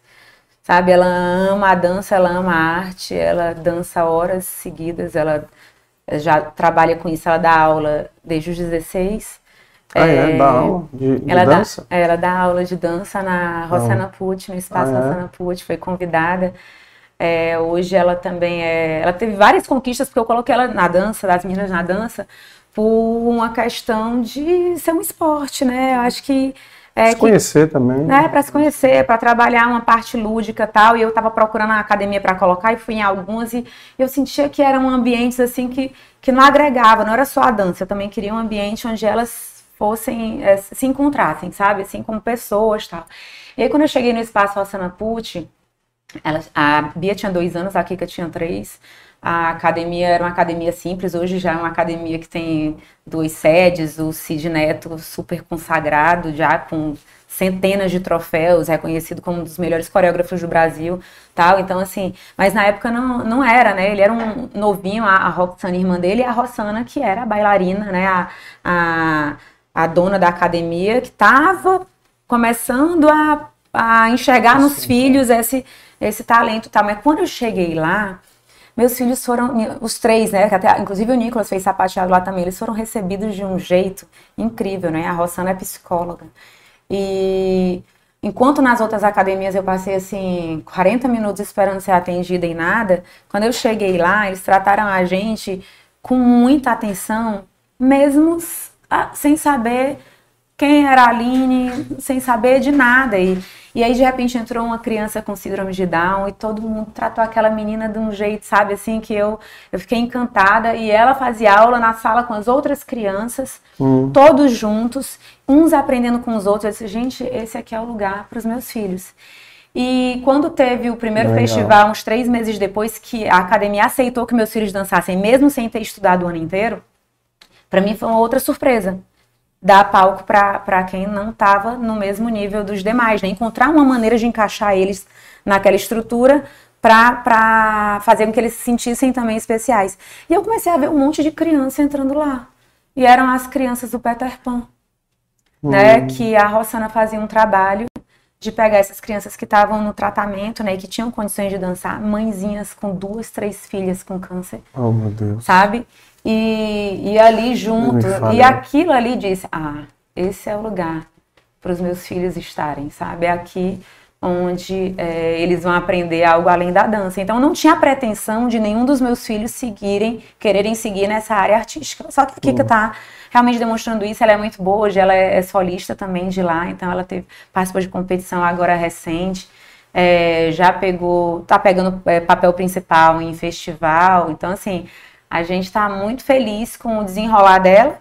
E ela começou a fazer aula de canto com a Marta Medeiros e também está indo bem para nossa surpresa, porque ela não tem base de canto, fazendo teatro é, também. Então a gente está tá preparando ela para essa, essa coisa artística. E como ela tem muita determinação, porque tem que ter, meu filho, porque joelho, pé de bailarina, ela vive roxa, ela vive, mas assim, ela se desafia, ela se entrega, ela vira noite, ela faz o que for preciso e com alegria, sabe? Uhum. A entrega dela é, é incrível. Eu digo para ela que ela é minha inspiração para aguentar a pressão. A pressão, né? De, de um palco, a pressão de não poder errar, porque é ao vivo, né? É. Aqui eu, aqui eu ainda posso gaguejar, mas se eu estivesse aqui dançando, eu não podia fazer uma reversão sem Se as machucar. mãos, uma coisa. E, e, né, assim, para você ir bem é um pouco é, é diferente, né? E você só tem minutos para ser impecável. Aqui a gente tem uma conversa longa, né? É, na empresa a gente também está sempre ali testando, acertando e errando. Mas quando você vai como ela que vai para o palco, ela já tem que ir preparada. Diz que a gente tem que treinar, não é até acertar, a gente tem que treinar até que seja impossível errar. É, e aí o nível de Bacana. rigor dela é, precisa ir nessa linha. Então, é, eu admiro muito, muito, muito. E a Bia é, tem muitos desafios. Eu conheço talvez mais os desafios da Bia, porque a Bia sou eu. Então, a Bia. É Ctrl-C, Ctrl-V? Não Ctrl-C, Ctrl-V, porque eu acho que ela, ela tá, tá se desenvolvendo para ser o melhorada, Uhum. sabe? Porque como a gente é muito parecida, é, quando eu falo da, na, no viés profissional, então acaba que eu consigo ch- chamar mais, dar atenção para determinados pontos Uhum. para ela, né? Então, filha, isso aqui eu já errei, né?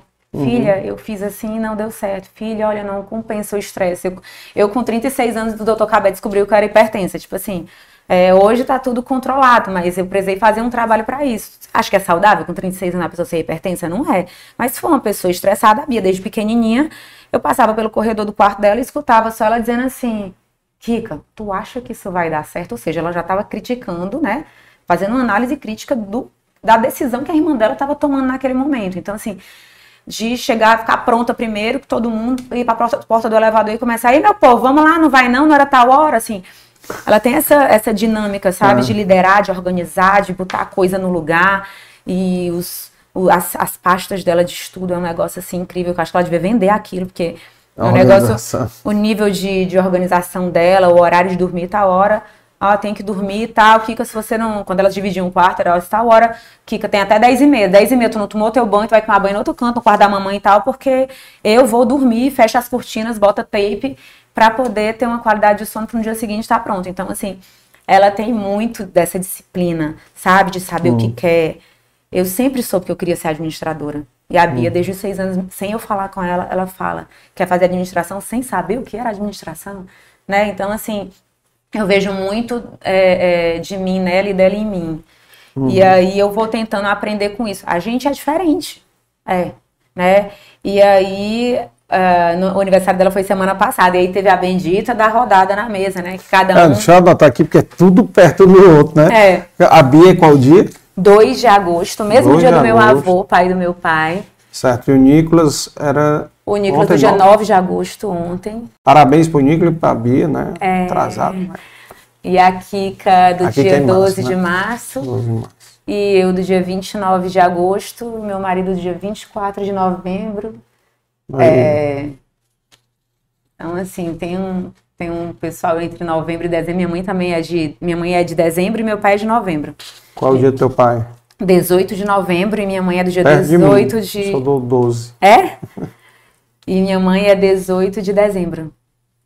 Então, assim.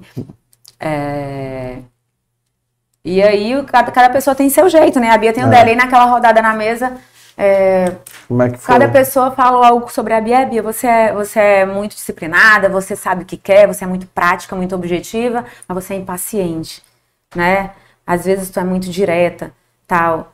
E, e foi muito interessante isso, porque a Bia, ela, ela é mais. Eu, eu precisei de mais tempo para começar a me impor.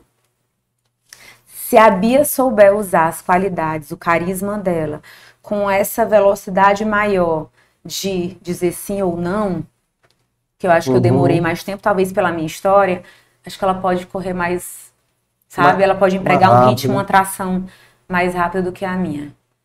E também porque eu acho que é, ela já tem apoio na largada e eu não tinha o apoio, que me deu a liberdade de escolha, mas por outro lado me fez precisar suar para começar a aparecer. Tanto que quando eu comecei a aparecer na empresa, eu, eu, eu lembro bem que eu comecei primeiro a aparecer para os executivos do que para o meu pai. Então, quando eu apareci para o meu pai, já foi por meio Dos executivos. do- das outras pessoas, né, na empresa. E foi interessante que eu tinha muito cuidado de não misturar uma coisa com outra, porque eu sempre gostei de, eu gosto de, de conteúdo sobre gestão. E eu participava de uns eventos que aconteciam em São Paulo, é, do Banco Itaú, e que sempre levava é, conteúdos sobre segunda geração, sucessão, terceira geração, parte social, né? Então, uma série de, de de pontos que são relevantes para você se preparar e entender a o, o, o papel que você quer desempenhar naquela família empresária, né? E o que é que se faz e o que é que não faz, né? O que é que... E uma das coisas que ficou muito clara para mim é que eu não podia me confundir como dona. Então, quando alguém dizia assim, eu tava me sentindo adoentada, eu dizia, pô, tô mal hoje. Aí alguém dizia assim, ah, Aline, vai para casa, tu pode, tu é dona, tio. Exatamente por isso eu não posso. Porque eu, eu tenho que dar o exemplo. É. Né? Então, eu, eu demorei muito para começar a me dar o direito de, de poder é, ok, não estou bem, então eu realmente preciso sair para ir para o médico. Eu me sentia culpada. Se eu descesse para o médico na, no meio do expediente, até o cara que, que o manobrista, eu dizia assim, ah, eu tenho que ir agora, porque eu tenho um médico, eu estou saindo que já estou no limite do tempo. Então eu, eu comecei a perceber que eu carregava uma culpa em mim pelo meu excesso de cuidado e não misturar as coisas. A, né? a minha a, a coisa da filha do dono, né, com o meu papel como uma colaboradora que tinha que cumprir todas as os protocolos que todo mundo estava é, lá para se dedicar com o mesmo nível de intensidade, a mesma entrega, as mesmas regras e tal. E isso foi muito bom, porque eu acredito que foi o que fez com que as pessoas passassem a, a olhar para mim de um jeito diferente, né? E, enfim, e aí eu tive esse, esse cuidado. E um dia, o Beto Studart, né, em função desses aprendizados, eu, quando alguém perguntava, ah, o Vilmar tal, eu disse assim, não, o seu Vilmar, né, o Vilmar tá ali e tal. E eu, numa reunião, tentava não chamar ele de pai, eu chamava uhum. de senhor, né, ah, o senhor isso, o senhor aquilo, mas eu ficava, ai, pai, isso, pai, aquilo tal. Uhum. E aí um dia o Beto Studart estava na, na empresa, me encontrou, e aí eu, eu não tratei meu pai por pai. E aí ele disse assim, por que, que você não, né, eu não acho legal você não chamar seu pai de pai, ele é o seu pai né, tal. E aquilo para mim foi tipo assim, porra, eu na moda achando que eu tava fazendo a coisa mais certa, separando uma coisa da outra, de repente um cara como o Beto, né, falar uhum. é, isso para mim, aquilo ficou na minha cabeça, e aí eu comecei a fazer um desmame disso. Uhum. Foi o tempo que eu fui começando a realmente entender que eu tinha conseguido encontrar o meu lugar dentro da empresa, que eu tinha o meu papel e que eu não precisava mais me preocupar é se eu era, se eu estava ali porque era filha do Vilmar ou porque eu tinha conquistado o meu espaço. Uhum. Então acho que tinha, tinha um, um momento certo para isso e o meu momento de, de chegar a essa conclusão aconteceu e o, o estopim foi o questionamento do Beto, né? Que é um, um cara que, que eu admiro. Vou mandar esse corte aí para ele, viu, Juan? Exato. E aí eu comecei a me sentir um pouco mais à vontade. Eu, eu não uso isso toda hora, mas tem momentos que eu me permito deixar fluir. Porque é meu pai mesmo, sabe? Assim, é. eu admiro isso. Naquele tempo, eu tinha receio disso invalidar a, o, o que eu tinha de desafio na empresa para fazer, né? As minhas oportunidades tal. É, das pessoas entenderem que eu estava querendo me validar por meio do meu pai. Uhum. É, e hoje em dia eu acho que já, já não é mais já é diferente a uhum. relação. Mas isso aí, quando tu tá falando diretamente com ele, né? Aí, beleza, mas quando tu tá falando com terceiros, né? Sobre ele, por é. exemplo, não, você vê isso aqui com o seu Vilmar. É, Vilmar, é. é aí, ok, né? Uhum, é. Não, tu vai falar, sei lá, para um funcionário teu lá, vê lá com o papai, né? É, exato. É, não vai. Não, não faço, mas é. hoje em dia é mais, é mais leve essa. É. é. E aí a questão da culpa que eu falei. E aí, como foi que eu tratei a culpa? É, a culpa de, de querer dar satisfação, de ter certos cuidados. Eu cumpria regras de governança quando não existia nem regras de governança dentro da empresa, porque eu escutei nos benditos dos cursos e no, nos livros, né, livros. o que, que era saudável ou não nessa separação dentre a, né, das questões da pessoa física, da jurídica, e a minha tia me falou tal, e eu não queria dar mau exemplo, porque chegou um momento que estava só eu na empresa, os meus irmãos não estavam, minha irmã estava nos Estados Unidos, meu irmão estava no negócio dele eu estava lá. E aí, tipo, tinha um, uma bomba de abastecimento num depósito, e eu colabora, um, um, colaborador nosso ia lá e abastecia meu carro, e eu, e eu dizia para a pessoa que monitorava isso, é para fazer meu vale. E a pessoa fazia meu vale. Meu pai me pediu para fazer vale, ninguém pediu para fazer vale, mas eu dizia para fazer meu vale. Aí eu pedia um remédio para dor de cabeça, eu dizia para a Taíla, né, que é a secretária que está com a gente há anos, né, que ela é. já é amiga, já é tudo, já cuida da nossa, sabe mais da minha vida do que eu, ela. É, e, e aí eu digo, Tati, é, faz um vale. Não, isso aqui é dinheiro meu, eu não queria. E eu, e eu fazia isso. Só que um dia, menina, isso deu uma confusão tão grande, porque é, eu viajei de férias e o meu irmão esteve lá na empresa e abasteceu o carro. E a pessoa que fazia o, o controle disso tirou um vale para ele. E aí ficou parecendo que era eu que tinha mandado ela fazer aquilo, mas ela só fez replicar o que eu pedia para ela fazer para mim, né? E, e, e algumas coisas assim foram acontecendo e eu fui entendendo cada vez mais não só a importância de fazer essa separação, mas de fazer esse alinhamento com a família. Sim. desses pontos importantes, né?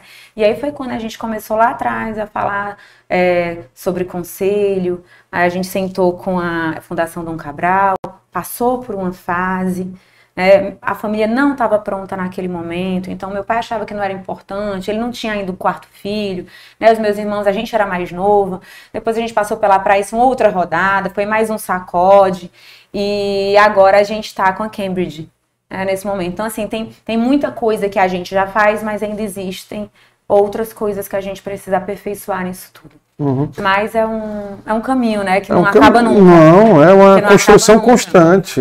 É. E aí é, veio a história da culpa, né? Eu uhum. fazia isso, primeiro, eu tinha as duas questões, né? Uma porque uhum. eu sabia o que era, eu queria ter o certo e o errado, né? E o outro, a culpa para depois ninguém dizer, como os meus irmãos não estavam lá, depois não dizer que eu estava me beneficiando das Sim. coisas. Até que eu fui para fazer um processo de coaching com a Marília Fiuza. Já teve aqui também. Já teve, adoro a Marília, aprendi muita coisa. Eu uhum. devo muito a, a, a Marília, porque ela tem uma, uma capacidade de leitura daquilo que a gente fala, interpretação e, e condição real, sabe, assim, de influenciar nos nossos pensamentos, nas nossas decisões, nos caminhos que a gente vai seguir, elas conseguem é, trafegar muito bem entre a técnica e uhum. a prática. É, e é muito difícil alguém conseguir fazer esse cruzamento ser funcional, né? E, uhum. ela, ela, e ela tem essa habilidade muito forte. E aí, quando eu cheguei lá, eu, eu disse para ela que eu queria me livrar da culpa, né? Da, do meu perfeccionismo, da minha análise crítica era muito forte e tal. E depois de, de, várias sessões ao longo do ano, a, a conclusão dela foi: Aline, tu tem certeza que tu quer abrir mão dessa tua crítica, dessa, desses teus elementos que tu colocou, né, que tinham é, é, um peso de culpa, um peso de autocrítica e, e de perfeccionismo e tal? Porque, assim, quando a gente faz uma análise da tua história, foi isso que te fez chegar até aqui. E aí eu comecei a aprender a lidar de um jeito diferente com essas uhum. minhas características, entendendo que se eu calibro isso bem, a, eu consigo tirar um bom resultado. A questão é realmente saber calibrar, saber o momento a de dose, né? a dose, né? É, qual é o ponto que é, quando é que isso é saudável e quando isso não é saudável. Uhum. Então, assim, eu continuo nessa busca, mas pelo menos eu tenho essa consciência e fico uhum. me policiando, né? O, o Ian que trabalha com a gente é que ele diz que a gente é que nem violão e o time também. A gente tem que estar o tempo inteiro afinando. Você não vê um, um, um músico tocar um violão e afinou uma vez e acabou, né? Ele toca, toca, claro, toca, afina, toca, toca, toca é. e afina. E essa expressão para mim ela é Faz muito, ela me ajuda muito assim a, a, esclarecer algumas coisas, né? Acho que essa afinação, eu, eu, pelo menos eu sei quais são essas notas, né? Que eu que eu preciso estar ali cuidando para quando desafinar eu ir lá e tocar, né? E, é. Ajeitar.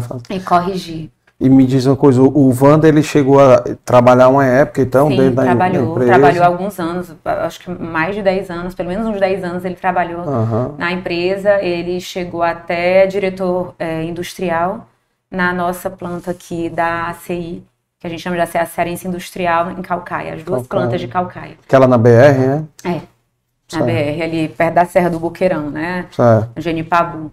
Sei, sei. já passei demais ali em frente. Exato.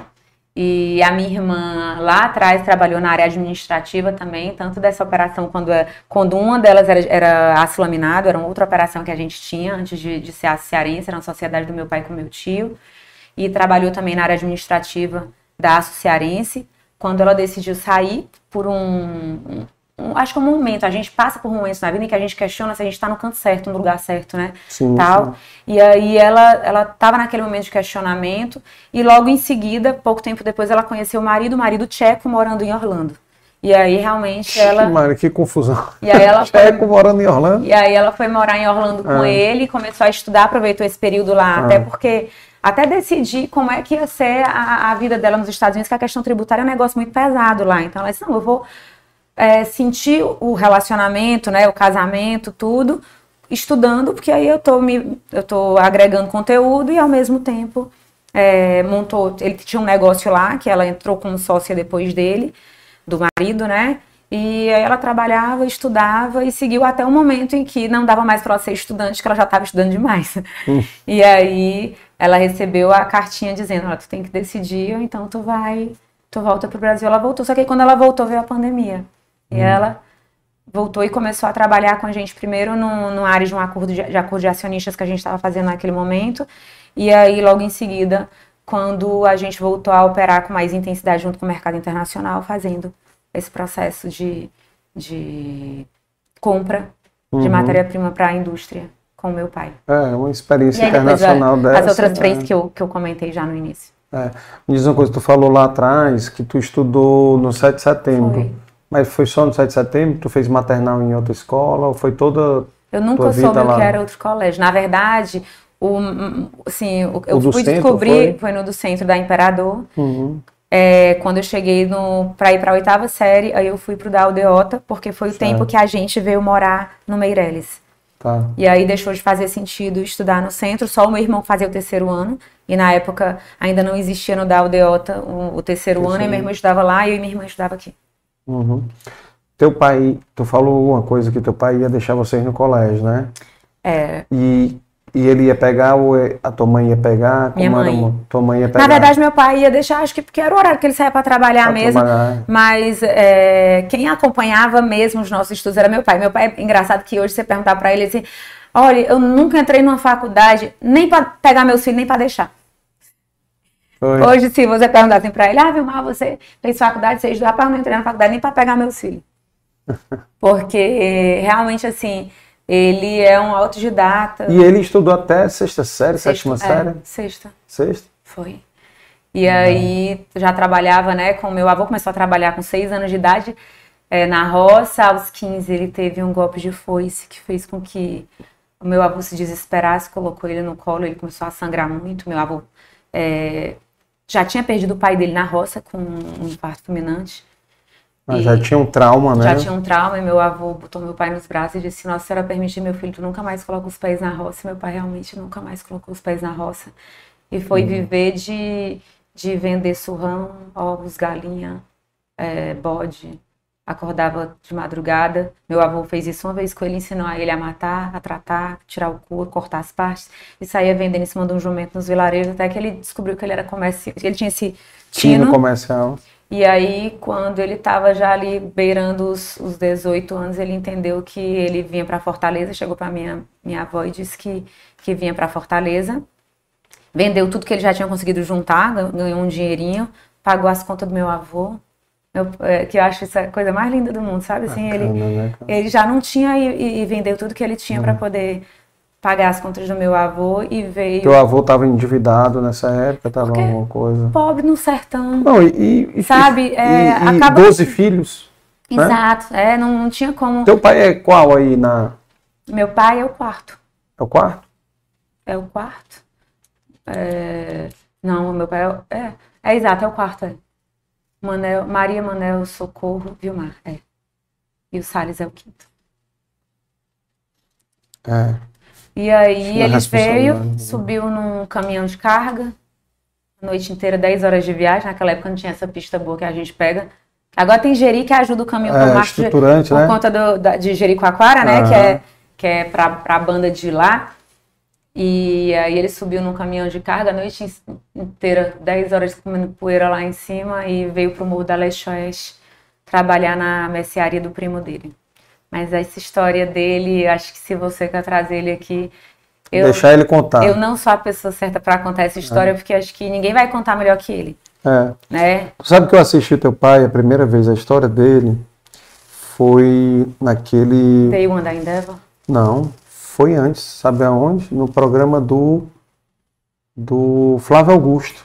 Ah, meu sucesso.com? Meu sucesso o meu sucesso.com foi, foi depois do, do Day One da Endeavor. Ai, foi? Foi naquele dia do Day One da Endeavor. Flávio Augusto também estava lá, Jorge Paulo Leman, Gugan, o Gustavo Kirten. Ai, tava lá. Estavam todos lá.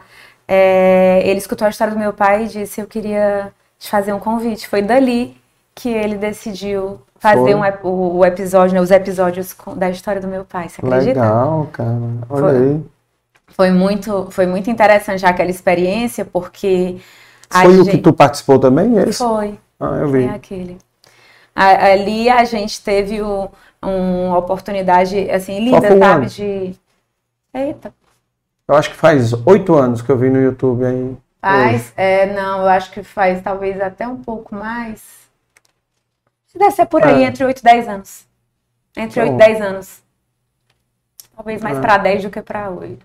2014, 2013, por aí, né? Foi por aí. Acho que foi 14. Por aí. Ah. É porque foi antes da crise. Foi exatamente antes da, da RJ. É. Foi. Vamos já entrar nesse Mas a gente já tinha feito uma primeira. é, algumas rodadas de renegociação com credores, a gente já tinha. Ele, inclusive, menciona que ele tinha precisado demitir algumas pessoas que do, doía muito nele. É, o processo de demissão dói Hum. muito nele.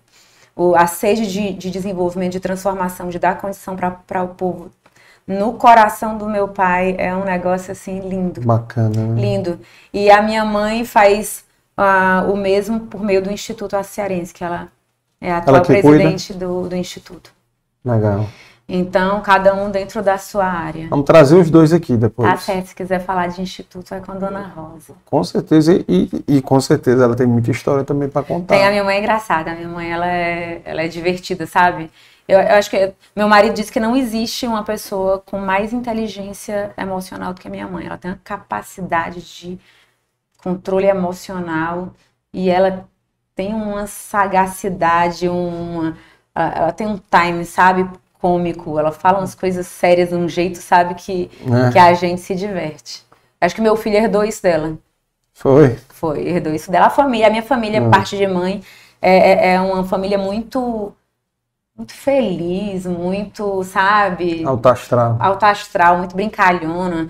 É um perigo eles, assim, sabe? Botar aqui o povo da minha família numa câmera dessa, sai umas coisas que a gente acho que é censurado, não dá, não dá pra. O YouTube derruba. não- o YouTube derruba com certeza. com certeza absoluta. Mas é legal, porque assim, eu acho que na minha vida, quando eu olho pra mim, eu consegui, eu, eu sou grata por conseguir herdar essa alegria e essa leveza da família da minha mãe e essa coisa assim de do, do trabalho, não que não tenha a família da minha mãe, mas estou falando assim os pontos que pra mim são, sabe, é, mais marcantes, né? Sim, sim. É, e essa coisa de trabalhar, de contribuir, de transformar, desenvolver essa, essa gana, sabe? De, Uhum. de, de gerar um, um impacto, deixar um legado da família do meu pai. É. É, que me- meus avós eram, sabe, acho que foi realmente assim quem, quem, quem mexeu com isso. Uhum. E aí a generosidade realmente sai, sai dos dois lados e vai dizer assim, ah, Aline, mas que coisa perfeita. Não sei perfeita, é porque foi tanta dor, né, que eles não tinham muita opção na vida. É, eles não tinham muito pra pra onde olhar. Ou eles iam ficar chorando, ou eles iam buscar desenvolvimento. E aí quando você começa a desenvolver e começa a ver que dá certo, você toma gosto. Gosto. Quando você começa a ser bom, você começa a gostar de ser bom. Do que, do que vem como um retorno. Você não faz para ter o retorno, mas você gosta de ver o retorno. Não tem como. É. É, que nem quem começa a dormir, meu irmão, não quer mais parar. Quem começa a comer, não quer parar de comer. Quando quando você entra num, num sabe? ritmo, num né? ritmo. Né? Quem começa a treinar, você não vê, tem gente que começa É. a treinar e não quer mais. Você, vai é, despertando al- alguns elementos, sabe? De endorfina, de serotonina, de Eu, eu, uma série de. eu detestava musculação. Detestava. Uhum. Ano passado eu criei um desafio pessoal meu. Aham, sei. Vou treinar 30 dias Sem parar. sem parar. Todos os dias. No dia que tu não, não foi, tu Não, sentiu. não. Sabe o que, que eu fiz? Cheguei no 30 dias eu disse, vou fazer 50. É. Resultado, consegui chegar a 141 dias, E depois? sem faltar. Só parei porque eu fui para Romaria de Hum. Canidé. Ah, tá. Andar 100 Ai, quilômetros. Tu conhece o Entendeu? Gerardo Centerbox? O Carlinhos? O Gerardo Ah. participou do projeto inicial do Dei Valor, Ah, tá que legal. foi um livro em 2015, que o livro, eu interrompi o livro por causa da crise, Ah, que a gente vai já entrar lá. Tá. Mas a ideia, o Gerardo participou, o Gerardo Albuquerque, que Ai, tem uma história sensacional A história também. dele é sensacional. É. E do Ayrton é, é, Feijó, o Ariston, que a gente chamava de Ariston, né? Que é o cunhado dele, irmão da esposa dele, que Uhum. foi onde as coisas começaram até virar o, o Center Box, né? E hoje a filha, a sobrinha do Gerardo, no caso, né? Filha do, do tio Ariston, que inclusive é padrinho da minha irmã, foi o melhor amigo do meu pai, faleceu num acidente aéreo, ele. é, ele foi o primeiro cara que deu a mão pro meu pai. Meu pai deve muito a ele. A primeira Kombi que meu pai teve foi ele que financiou. E foi, era como meu pai, na época que tinha um depósito de bebidas, conseguia comprar cerveja, comprar bebida Uhum. num canto no outro, fazia frete no final de semana, levava a banda pro interior, que foi assim que ele conheceu minha mãe, indo Uhum. levar os conjuntos, né, pra tocar no interior. E foi por conta do, Aris, do Ariston. Serrano, legal, também conhecido cara. como Serrano, e hoje a filha dele é uma das nossas gerentes da área comercial, uma pessoa que eu tenho um- uma gratidão enorme, não só por conta da história da nossa família, né, lá atrás, como pelo Uhum. trabalho que ela desempenha. É raçuda, a bicha é, é brava que só. É. É. Bacana Demais. essa história. Vamos entrar na história da Cearense, mas antes de entrar, só uma, uma questão. Quando eu te perguntei se teu pai te levava para a escola, era se tu levava os meninos também. Ah, isso, meu filho, né? lá em casa, isso era quase crime, viu? Quando É? eu trabalhava. Tu é doida, Maria, era quase, dava quase cadeira elétrica. Um dia, aí eu, o que é que eu fiz? Quando meus filhos eram muito pequenos, né? Porque eu tive uma coisa muito é, clara na minha mente. É, um, amamentar meus filhos até seis meses. Meus filhos não bebiam nem água. Era só mama, Ah. mama. Do sexto ao no- entre o nono e o décimo mês era o desmame, né? É, eu tinha algumas, algum, alguns pontos assim chaves na minha vida, né? E essa é outra. Eu quando eu casei, eu estava grávida e eu estava na faculdade. Outra coisa era, eu não ia deixar de me formar porque eu estava grávida. Eu sempre pensei, se eu, algum dia acontecer, né, de as coisas acontecerem na hora errada, eu é, não vou usar isso como bengala para não terminar minha faculdade, tal. Então, Uhum. eu sempre- tive algumas coisas assim muito na minha, na minha cabeça. E aí eu fui muito mãezona deles até eu entrar na empresa. Quando a minha filha mais nova, eu trama- trabalhava até então com o meu marido, né? Levava meu filho pequeno para o Nicolas, que era o mais velho, sempre para a escola, tal. E as meninas entraram no colégio.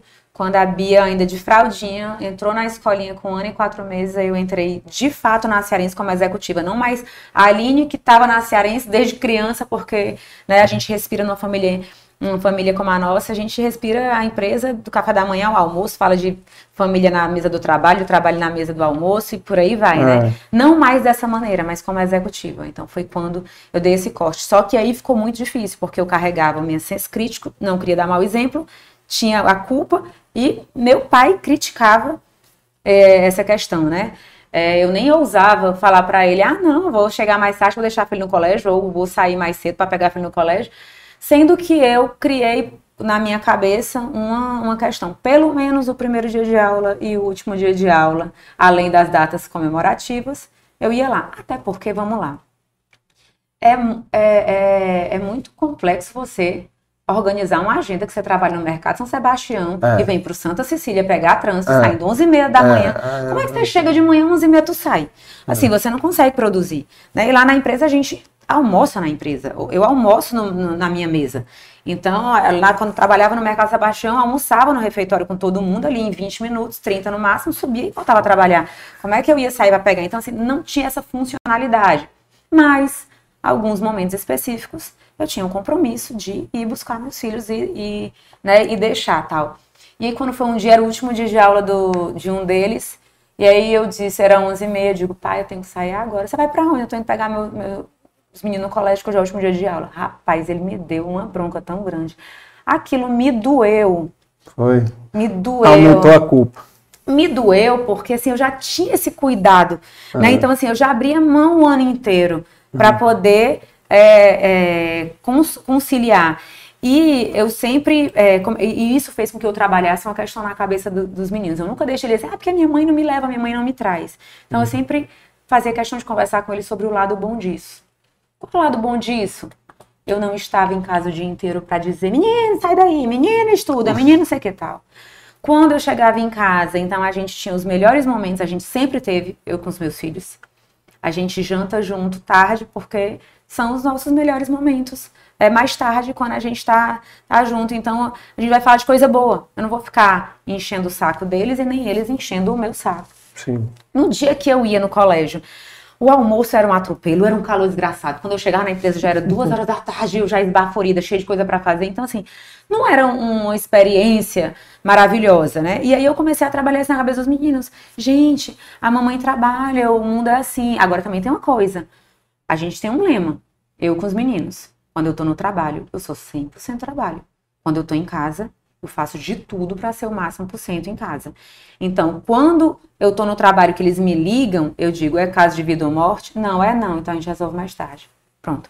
E quando eu tô em casa e, e alguma questão do trabalho acontece, eu analiso. Isso aqui é, é super relevante, tem como fazer na hora, no, do jeito amanhã. certo, na hora certa, tá? é. tá? Tem. Óbvio que você pondera, né? Você não uhum. simplesmente paga, passa uma faca e.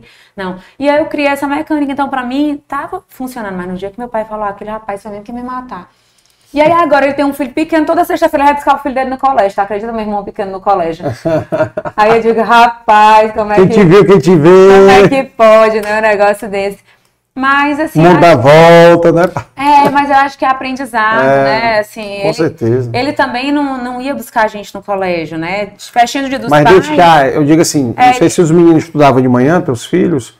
Sim. Mas se estudavam de manhã, deixar. À tarde, tinha uma, uma outra época que meu filho estudava à tarde. Só que era complexo, porque eu também tive uma outra questão.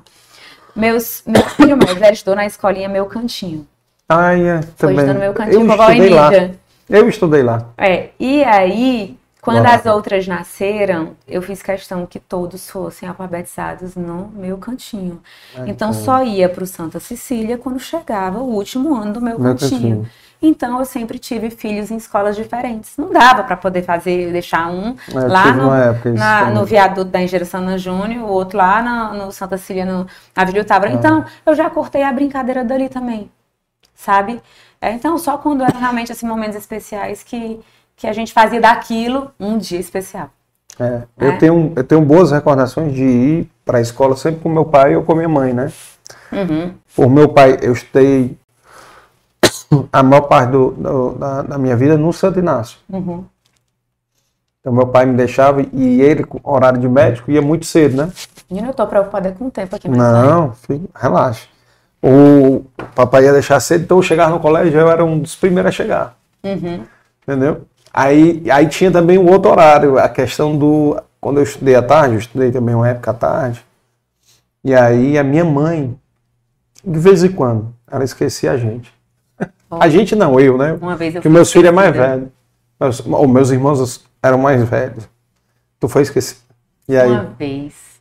Mas só contar uma coisa, o meu filho mais velho foi teve o benefício de ter minha atenção por um período maior do que a é, menina. quatro anos, né? A diferença dele para Kika.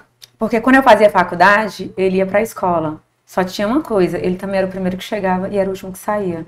Porque eu deixava ele, ia para a faculdade, voltava, pegava ele. Então ele era o primeiro a chegar e era o último a sair.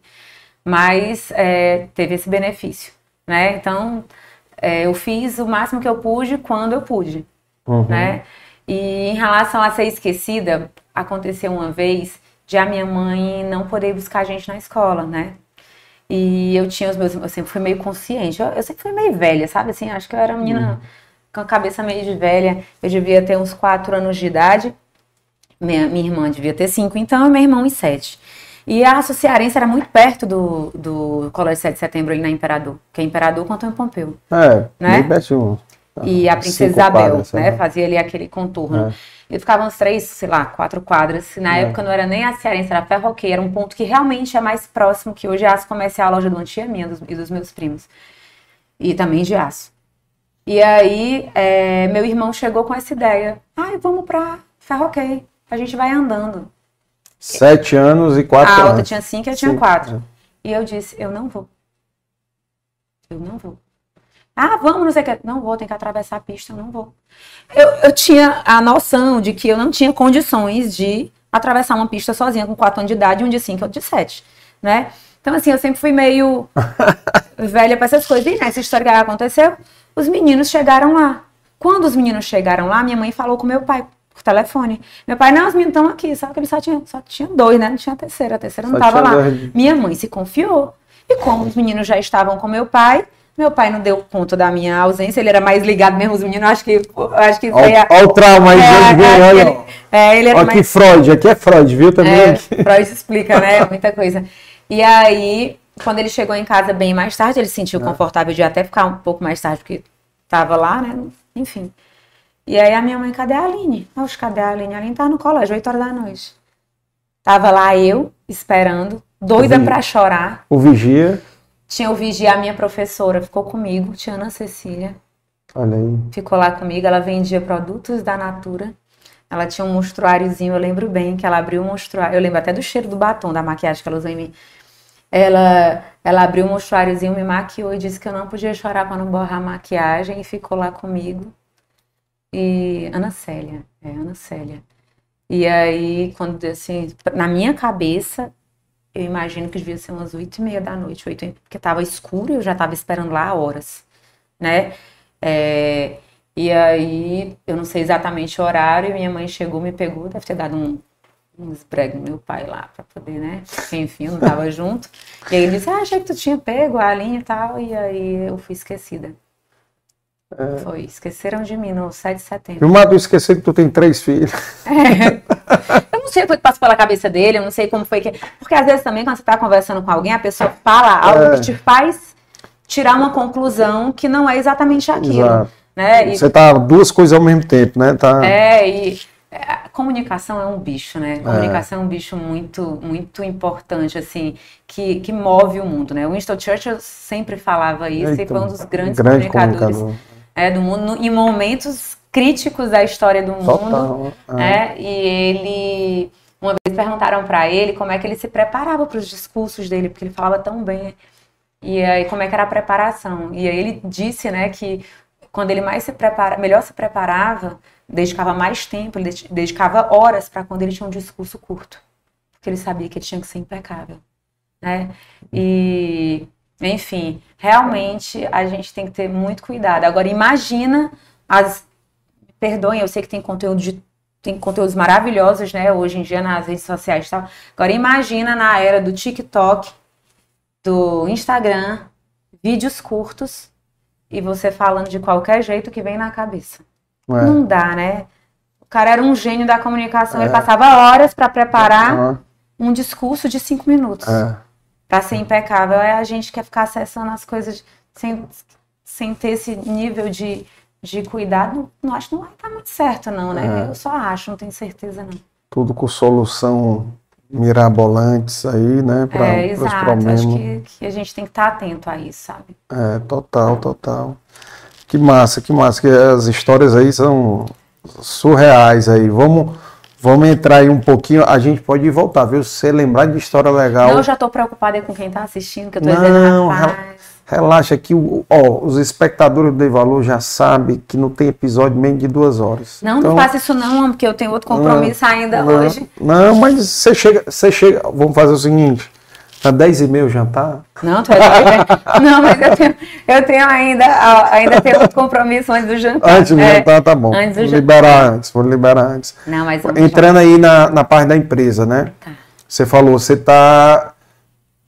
Então você tá aí para minhas contas aí cerca de 16 anos, 17? É. 16 na, na, 15 na empresa? 15 para 16, é. 15 a 16 anos na empresa. É. Como é que. Nessa, né? Assim, sem ser os. Sem ser a vida, né? De, sem, sem ter a parte de infância.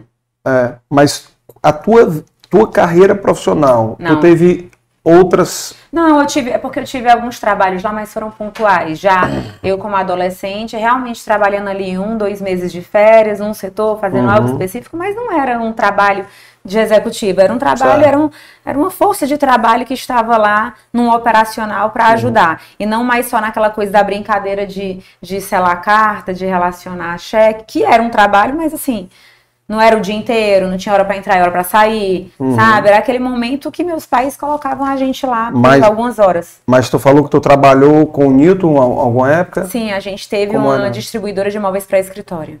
Ah, tá. Ah, interessante. Então a gente passou, eu passei. Tua experiência, eu queria saber a tua experiência antes da Cearense. Ah, tá certo, foi essa loja. Tanto apanhei quanto levei com ele nessa loja. Foi. Porque na verdade eu não, não era minha, meu projeto trabalhar nessa empresa com ele. Hum. Meu pai recebeu uma, uma loja arrendada para pagar uma conta de um, de um cliente. Uhum. E aí chamou, convidou meu marido para gerir essa loja. A loja começou a dar certo, uma lojinha no centro de móveis de aço. E era por isso que o cliente, né? Ele comprava aço, só Ah, sim, né? e aí beneficiava, pra, entregava é, o produto acabado. Meu marido vendia, transformava num recurso, pagava com o principal, pagava a dívida antiga e o restante foi aumentando o- o- os ativos da empresa até que chegou uma hora que meu pai disse: ó, o que sobrar, né, é teu. E aí ele disse assim: Eu quero montar outra loja. E meu pai disse: Não, não monte outra loja, não. Monte uma distribuidora. E aí a linha entra de sócia contigo. E assim eu entrei de sócia sem nem meu pai me perguntar se eu queria. Entendeu? Teu pai foi teu empresário aí. Foi, foi meu empresário. Foi ele.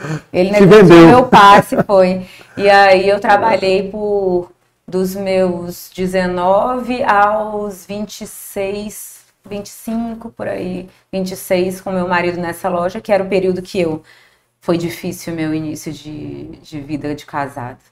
Porque era faculdade, era trabalho e era menino. Filho recém-nascido, né? Nossa, foi muito difícil, foi muito difícil. É, e meu marido fez o favor de dizer pro meu pai que, não, que ele tinha condição de bancar a vida da gente e eu, meu pai pagava a minha faculdade e o resto era era a gente, né? Então assim, eu e aí eu comecei a acelerar muito a minha faculdade para conseguir dar conta, então trabalho fez o que? O Infor? Unifor, fiz administração. Certo. Então che- teve uma época que eu fazia sete cadeiras por semestre para poder Tu se formou em terminar. É, 2004, que foi o ano que eu engravidei da minha, minha segunda filha. Na verdade, a única coisa que eu não planejei na minha vida foi a gravidez do meu primeiro filho. Mas foi um presente, Presente, de Deus né? ter engravidado dele. Foi difícil o início, mas eu acho que foi muito bom. Propósito. Tem um, tem um propósito, né? engrossou a casca de um jeito, sabe? Foi interessante porque uma vez eu fui fazer um treinamento com os outros diretores, eram todos mais velhos, e o, a, a equipe, a empresa, né, que, que fazia análise da ficha, da ficha dos, do- dos participantes, não aprovou a minha, porque eu era mais nova do que todo mundo, pelo... E aí a, a gestora de RH da época disse, mas ela é casada e tem três filhos, eles deixa- deixaram eu participar. Que eles entenderam que, mesmo eu sendo no- mais nova do que o Mais restante do nova. público, em função de ter os três filhos, é, tinha, um, tinha um, um viés que, que elevava, né, talvez a maturidade, não sei, mas eles, eles é, mencionaram isso. E, então, assim, voltando, né, a história, porque é o gancho, né, ele, você pega um Uhum. gancho aí volta e depois vai e volta. E aí eu trabalhava com meu marido nos horários em que eu não estava na faculdade e nos outros todos eu estava na faculdade, ou pegando meu filho, né, que era naquele caminho que eu fazia, ou fazendo feira e cuidando Cuidando da casa, da casa e tal. Então, eu fazia feira meia-noite. Eu chegava no, no meu horário no Pão de Açúcar, o povo já conhecia, no Pão de Açúcar da abolição na época. Que a menina novinha, é, que ia de madrugada fazer a feira, chegava em casa umas 3 horas da É manhã. porque aquele era 24 horas, né? Era 24 horas.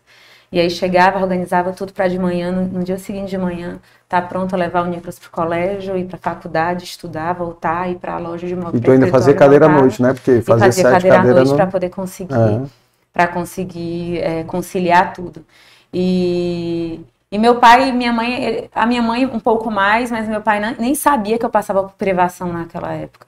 Eu não passava por necessidade, eu tinha comida, eu tinha casa, eu tinha, né? Meu filho estava no colégio, tal, tinha plano de saúde, mas eu passava por privação. E foi uma dor boa, Te construiu, né? foi uma dor boa. Eu acho que é ruim, você não deseja isso para um filho. Eu não consigo olhar para os meus filhos e dizer, ah, eu quero que, que passe por alguma coisa para poder crescer. Mas é duro dizer que faz bem. É duro você olhar para alguém que você ama e dizer, faz bem, sabe? É. E aí depois meu pai descobriu e, e, e sentiu. Uhum. Ele, ele chegou para mim para dizer, minha filha, eu não sabia que você... Porque quando eu casei, meus pais se separaram naquele ano. E foi muito duro para os dois a separação. Uhum. Então eu não queria ser mais um peso para eles. Mas eu, evitava, né? Mas eu era marinheira de primeira viagem, eu tinha um filho pequeno tal. E foi tão puxado aquela época que tinha final de semana, que eu tinha trabalho da faculdade para fazer, óbvio, né? Tinha que fazer o, o, o, projeto final, tinha N coisas assim, e filho pequeno. Tinha uma hora que meu marido não aguentava. E ele dizia para mim assim: amor, é, deixa eu fazer teu trabalho da faculdade um pedacinho, vai ficar com o Nicolas que eu não tô mais aguentando. Porque menino pequeno é puxado, é. né, para todo mundo. É, não, é rapaz, olha, tem filho, a gente ama, mas os bichinhos dão um trabalho e quando cresce dão preocupação. Porque eu não durmo com as minhas filhas quando vão para as festas. Meu filho é. é mais caseiro, minhas filhas saem. Não durmo, eu passo a madrugada todinha mandando mensagem para uma, mensagem para outra, mensagem para um, uma pessoa que trabalha com a gente que fica monitorando, que vai pegar tal. Uhum. E é, é, mensagem para amigo, às vezes, quando não consigo falar com elas. Mas graças a Deus, eu tenho. Os meus filhos, eles, eles são muito. Eles, acho que eles são muito obedientes, assim de, de, respeitar quando eu digo que sim ou que não. Pode até dizer assim, poxa, mamãe, mas tal, mas entende, mesmo já estando mais velhos, e, e às vezes os pais dos amigos comentam, poxa, Aline, tu não deixou a Kika ir para aquela festa, todo mundo foi, e ela, ela queria, te ligou, pediu de novo, mas quando tu disse que não, ela realmente não foi, ela ficou aqui em casa e ela não foi para festa, porque ela podia ter dito, mamãe deixou dormir na casa da minha amiga, e só para despistar, né? E não, ela disse: Eu vou dormir aqui na casa da amiga. O irmão da amiga foi e ela ficou lá e não foi para a festa de verdade, sabe? Assim, então isso vai gerando essa confiança. Eu digo muito para eles, meus filhos: a confiança a gente conquista. Ah, não confia é. em mim. É porque confiança é uma coisa que se conquista. É verdade. Né? E aí eles têm conseguido conquistar, só que aviso aos navegantes, já que você disse aqui é como se fosse uma videobiografia, né? É. É, confiança a gente também perde. Uhum. Né? Então, a gente tem que ter o cuidado para poder não perder uma, um, algo tão importante, tão nobre, né? E aí não é só questão de pai com filho, né? É dentro da empresa mesmo, né? No time. Você, você tem que estar tá ali o tempo inteiro, sabe? É, buscando isso. Assim também como conquistas. O que te coloca no topo não vai te manter lá. Não assegura que você não. vai continuar lá, né? Tanto que a gente deu tantas derrapadas. Né? Deu uns, meu pai deu uns cavalos de pau aí nos últimos anos, mas que Deus foi generoso porque deu certo, né? Abençoou. É. Abençoou. É. A gente, assim, esse perrengue que você passou no começo da sua vida, né? Quando a gente está no meio do, do, do, furacão, a gente não entende, né? A gente fica se questionando, né? É, Deus, por que que está acontecendo Mas isso? Mas acho que eu fui, eu fui meio burra, ou eu fui meio burra, hum. é, ou eu fui abençoada mesmo, assim, porque eu, eu sempre gostei de, de pensar que eu ainda ia entender o que estava acontecendo. Eu sempre gostei de pensar assim. Não, ainda vou entender o que está acontecendo. Eu também acho. Né? Talvez um tenha dia, isso. É, é, um dia isso vai fazer sentido. É, um dia eu vou entender. A gente não. É né? A gente vê tanta, tanta coisa na vida, né? E tem gente mais velha que, que fala muito sobre isso, que é que faz sentido. Então, eu, eu li um, um, livro muito lindo, eu, eu, indico super esse livro, que é A Bailarina de Auschwitz, escrita por uma, hum. por uma pessoa que viveu o Holocausto. Edith Eva, o nome dela. O nome da minha avó, Edith. Hum. E ela viu o Holocausto, ela decidiu escrever esse livro aos 84 anos, é, até agora na pandemia ela ainda era viva, com mais de 90 anos, e uhum. ela trabalha curando pessoas que têm trauma pós-guerra, pós, né, é, esses tá grandes tá momentos, guerra, é, né? exato.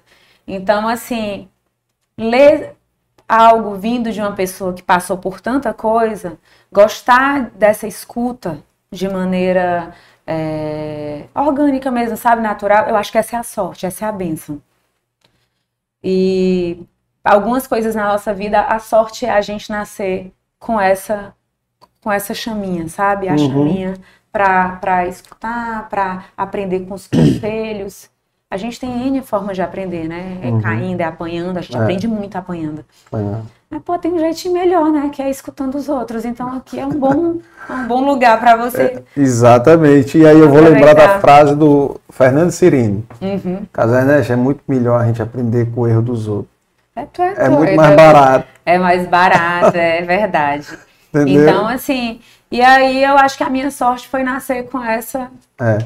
Mas tudo, aquela, Essa histó- chama. Aquela história, tudo tem um propósito. Então a gente, é, quando pô, você se emocionou aí quando você falou, mas quando a gente vai olhar e fazer uma análise, e aí eu faço a análise aqui da parede aqui, Uhum. eu digo, cara, eu fico reclamando meus problemas. Mas quando eu lembro Uhum. dos meus convidados aqui, falando deles, eu digo, cara, eu não posso reclamar de- desses meus problemas. Tu disse que ia monetizar esse painel, que ia quantificar, né?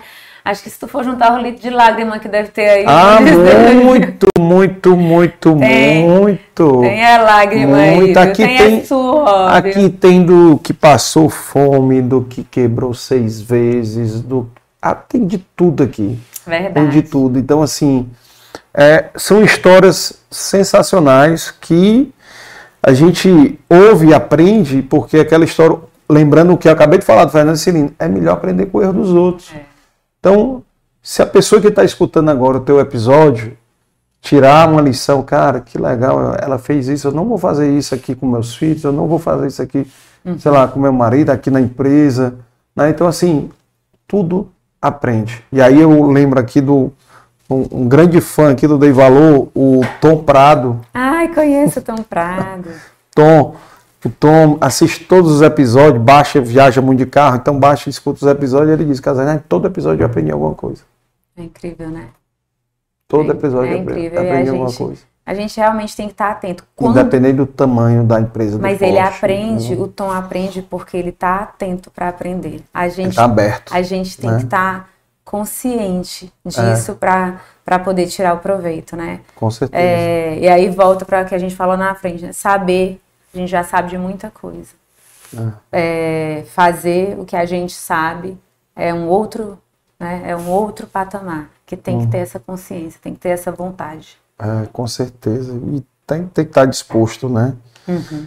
E, e falando aqui um pouco profissionalmente agora da empresa, né, do grupo a Cearense, que obviamente que a gente vai deixar muito para o Dr. Vilmar quando vier aqui falar detalhes dos detalhes, né? Ai, tá certo. Não, tem questões assim que É. eu até fui questionada recentemente. Óbvio que a gente sabe que a gente está trabalhando todo mundo junto, então a gente sabe quanto que Uhum. o, o que o que movimenta, né, a nossa rotina. É, Uhum. tem muita coisa que é a nossa rotina. Mas tem alguns temas específicos que eu acho muito legal a gente falar com quem tá com a pasta na mão, sabe? Tipo, quando a gente fala da área industrial, a pasta é do Ian, sabe? Ele é o cara que Uhum. toca Que isso, que tá junto com o Milton, que é o diretor da área industrial, sabe? Que conduz. Quando a gente fala de, de TI, é a Cintia, RH, a Cintia, embora que eu também tô, a minha vice-presidência também fica com essa É. pasta. Mas assim, a gente tem, tem a, a prata da casa é muito boa.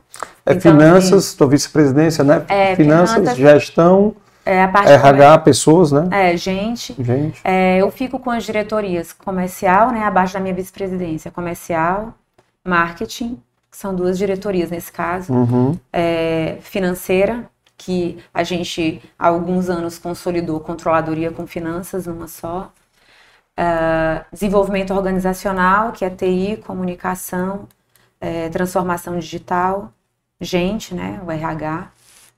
Ah, a área de SNOP, Customer Service, que é uma gerência que fica ligada diretamente a mim e que nesse caso não tem, a, não tem um papel de diretoria, né? Esse Diretoria. reporte é, é direto. Uhum. E é isso. E me diz uma coisa, assim, é, como é que foi o... Não tem como não, não, não tocar, até porque é um grande case, como é que foi o perrengue da recuperação judicial? Ah, eu não, eu não, não é exatamente a recuperação em si, né? É, como é que, São como é que todos os foi, elementos chegou que lá... culminaram É, nisso. é. Na verdade, a gente pegou uma tempestade perfeita, né? Que chama. Uhum. acreditando num Brasil que vinha crescendo, Sim. né, por volta de 2012, né, 2011, o Brasil vinha a todo vapor. A gente alavancado, investindo, muito estocado, Aham. é, com um peso muito grande a nossa operação em dólar, e de repente o dólar sai Dispara. de 2 para 4, ou seja, a dívida duplica. O preço do aço lá fora despenca, só que tinha que pagar aquele estoque que estava dentro de casa, em dólar. É, então a dívida duplicou e o valor desse ativo Diminuiu. foi para 25%. Né? O país começou a, a entrar numa, numa, numa leva de desaquecimento, então diminuindo né, a, toda a demanda, então foi Uhum. diminuindo. E a taxa de juro, o que é que o mercado faz para poder controlar o, o, o mercado quando tem problema? Aumenta a taxa de juro. Então, juro 14,25. É. O câmbio, 4, 5 reais. O, o estoque desvalorizado. Então, assim, é uma conta que não se sustenta. É. Né? E a gente foi buscando elementos para fechar essa conta, foi fazendo algumas renegociações, reestruturação, Sentando com os bancos, né? sentando com os credores e tal. Só que chegou uma hora que não tinha projeto nenhum se sustentasse. A gente não projetou é, é, se alavancar com um custo de, de dívida de 14,25 mais o spread do banco. Ah, toda a projeção foi desenhada para um outro cenário, não projetou o dólar ir a 4, 5 reais, não projetou. né? Então, assim, tinha muita coisa que foi uma surpresa para o mundo. Uhum. Só que a gente foi pego de calça curta, realmente, assim. E aí chegou uma hora que o meu pai estava conversando com um amigo, vizinho, e o vizinho sugeriu para ele a RJ, mas ele estava numa vibe assim tão, tão difícil. Era um momento que eu estava me preparando para ir fazer um MBA fora, a cumbuca virou da noite pro dia. E aí o meu pai, e eu, por que eu queria fazer o MBA? Aí vem esse ponto, né? Porque eu me via como uma, na época eu era diretora comercial, correndo desesperadamente para alcançar o nível dos outros diretores. outros. Aham. É como se eu, eu comento que era como se ele tivesse um trem, o trem já tinha dado partida, eu correndo atrás do trilho, com a língua de fora para subir, e eu achava que aquela chancela também ia me ajudar a, a, a- a agregar, né? A gerar mais valor. Eu queria ir para voltar, não queria ir para ficar por lá. Enfim, aí meu pai chegou, aí a- começou a crise, e meu pai me chamou um dia para almoçar na casa da minha avó e pediu, disse, minha filha, eu queria falar com, com você. E eu tava bem no período do application. E ele, quando ele falou pra mim, eu disse assim, o senhor não quer mais que eu vá? né? Ele disse, é. E ele já tava depressivo, porque ele tava vendo que a As conta não tava contas fechando. fechando. E aí eu fiquei. Pra mim foi, foi fácil ficar, mas pra convencer meu marido, meus filhos de, de ficar, eles já tinham escolhido é, casa, já estavam, sabe, assim, pensando alto, né? Eles queriam até definir a universidade. Rapaz, eu tô indo pela universidade, a universidade que eu quero, ela não é nessa cidade. Não adianta vocês estarem escolhendo, querendo botar outra universidade aqui na conta, no, no, no plano que não é, não é É. por aí, né? Então, assim, então o grande desafio foi que eles se conscientizassem da importância de eu continuar, né, aqui. E aí eu Uhum. decidi ficar, fiquei junto com meu pai. Para mim, eu acho que esses últimos anos foram muito mais do que dois ou três MBAs, sabe? Eu acho que eu tinha a intenção de aprender lá, eu teria aprendido talvez outras coisas, mas aprender a cair e levantar eu não teria aprendido. É. Aí a gente já falou aqui que é muito importante saber apanhar, né, cair e levantar. E o, e o meu pai, quando ele veio com a ideia da RJ, pra mim foi um negócio assim muito duro, porque Ele deve ter demorado muito para engolir isso, né? Assim. eu não sei ah, quanto tempo ele ruminou sozinho. É. Mas da hora que ele disse vai, foi da noite pro dia. Eu estava num call com o, o diretor financeiro da época, com os principais bancos de um que a gente tinha um club deal, um Santander, é, Bradesco, Itaú, só banco grande, Votorantim e tal. E aí meu pai entrou e disse que ia pedir a RJ, assim, de maneira súbita. Ele entrou no call e falou isso. E eu, BTG, que era o principal credor, né?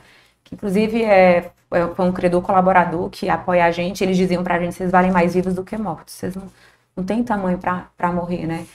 Enfim, e aí. Bacana. né? é, não, eles foram muito parceiros nossos e, e a gente agradece muito por isso, porque eles entenderam a conta, né? E, e aí acabou que realmente deu certo.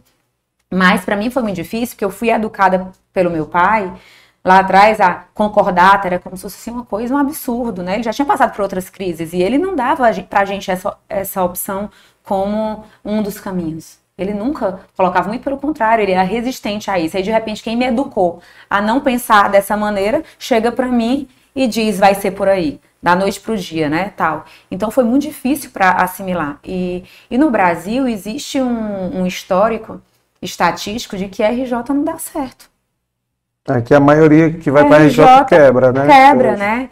E aí meu pai começou a dizer, isso foi um, foi um desgaste emocional muito grande, a gente como família, para chegar a essa conclusão. E aí chegou uma hora que a minha mãe disse: escutem o pai de vocês. Né, juntou a gente, os filhos, tal, minha irmã, por videoconferência, porque ela estava morando fora tal. E, a, e aí eu apoiei meu pai, eu disse, por obediência. Né, eu, eu tinha minhas dúvidas, mas eu eu sempre fui muito pega, apegada a algumas questões bíblicas, né? E eu lembro muito que a gente ia para missa, até mencionei isso ontem para meu, meus filhos na, no café da manhã de aniversário do meu filho, que a gente tem que ser obediente a pai e mãe para ter vida longa, né? Para receber bênção. E por obediência eu aceitei, né? Tipo assim, eu ok, vou apoiar e vou dar o meu melhor para que dê certo. Não era o caminho que eu escolheria, mas sendo este o caminho, então eu vou dar o meu melhor para que, que aconteça e que seja bom. E assim a gente fez. Mas aí eu comecei a correr atrás de outras questões, né? Eu fui entender, por meio da Endeavor, eu tenho uma sorte muito grande, que é tudo que eu preciso, eu bato na porta da Endeavor, eles me colocam com as melhores pessoas que podem existir nesse país. E até fora do país, para poder me dar suporte. E aí eles me colocaram com o Wilson, é um cara que que tinha passado pela, pela Ambev na época, ou seja, uhum. um cara muito de custo, de gestão, uma coisa uhum. muito forte, que lá eles realmente né, levam isso muito a sério. A cultura lá, né? E aí ele, ele me deu um, um, um conselho que eu falei uhum. para o meu pai e foi bom porque meu pai acatou, né? Assim, ele, eu não sei se ele tem a, a se ele já tinha essa intenção, mas ele concordou. O conselho era, Aline, ok, vocês vão contratar uma consultoria para fazer a parte da RJ, mas a operação fica na mão de vocês. Quando as coisas que faz com que a RJ dê muito errado é você entregar o seu caixa e a sua operação na mão de, de, consultores que não trabalham no teu ramo, não conhecem o teu negócio, sabe? Enfim, e a gente deixou a operação na nossa mão e foi fazendo todo o, o, o controle, os cronogramas é, da RJ junto uhum. com essa consultoria, esse acompanhamento, e aí as coisas foram dando certo e os nossos colaboradores e os nossos clientes, que a gente é muito grato a todos eles, chegaram junto. Na semana que a gente pediu RJ, tinha cliente nosso depositando antecipadamente milhões na nossa conta. É mesmo? Que e depositando, acreditando que ia receber o produto. Assim, é uma relação de, de confiança, confiança, sabe? Total. Credibilidade muito grande. E a gente só fez aquilo porque foi a solução que o meu pai enxergou. Eu, eu acredito que poderiam existir outras. E é engraçado que eu digo que eu tenho um anjo. E esse anjo é da comunidade Recado, essa menina. Eu tenho uma história com ela, é, que uma época ela me pediu, uma, outra época de crise, quando o Lehman Brothers quebrou, lembra? Um, e todas as e todas as, as linhas de crédito no Brasil e no mundo foram Cessaram, cortadas por conta daquilo e a gente precisava muito das linhas de crédito para nossa operação que era internacional. E naquela época, é, o pessoal da comunidade de recado bateu na porta pedindo ajuda para comprar um imóvel da casa, da casa deles, né? E a gente tava com dificuldade. Mas, e eu fui falar com meu pai, porque a, a pessoa, quando veio conversar comigo no final do dia, alguns, alguns colaboradores nossos eram da comunidade de recado. E que ela chegou e disse assim: Olha, essa não é uma hora boa, porque a gente não tá com recurso. Na época era 250 mil que queria de. de era um empréstimo né? É, porque tinha aparecido a oportunidade de comprar a casa que a comunidade alugava, ficava perto da igreja de Fátima. E só que a dona do imóvel era uma senhora, né? Parece que ela tinha falecido e os filhos tomaram posse e deram um prazo para ou a comunidade comprava a casa ou eles iam ser é, encerrava o contrato, eles tinham que desocupar a casa. E era dezembro, época de Natal. E elas disseram que não sabia, porque eles tinham um sacrário lá, né? Eles ficavam em adoração e, e não sabia nem para onde é que ia levar isso, porque eles não tinham para onde levar e eles precisavam muito comprar aquela casa. Algumas pessoas da comunidade já tinham tido visões onde a casa da comunidade aconteceria no local onde se escutava o sino da igreja, né? Que era o sino da igreja Nossa Senhora de Fátima. E aí essa pessoa chegou para mim, e aí eu, eu perguntei para ela, e vocês vão levar para onde a capela? O sacrário disse assim, não sei, para debaixo da ponte, usou a expressão, né, debaixo da ponte. Eu disse assim, meu Deus, como é que pode, né? Natal, eu sou católica, cristã, acredito na, na, no poder da comunhão, nas hostes consagradas. Como é que eu vou botar Jesus Cristo vivo debaixo da ponte, né? Assim, na, é, na minha cabeça, no meu coração, aquilo doeu muito. A última pessoa que poderia ir para debaixo da ponte, na minha cabeça, era Jesus Cristo. Embora que a gente saiba que tem tantos irmãos, né, debaixo da ponte ah. hoje e que eles representam Jesus, Jesus uhum. Cristo, mas para aquele momento me doeu muito e era uma sexta-feira. E eu fiquei segurando aquilo no final de semana. É, tem uma, uma parte da história que no, do final de semana junto com a minha família que me emocionou muito, mas eu vou pular para não gerar nenhum tipo de ah, sensacionalismo e tal, mas enfim. E quando foi na segunda-feira eu criei coragem e fui no meu pai dizer, pedir para ele para emprestar esse dinheiro por, um, por alguns meses, enquanto eles arrecadavam, estavam fazendo rifa, um monte de coisa para poder juntar o dinheiro e pagar a gente.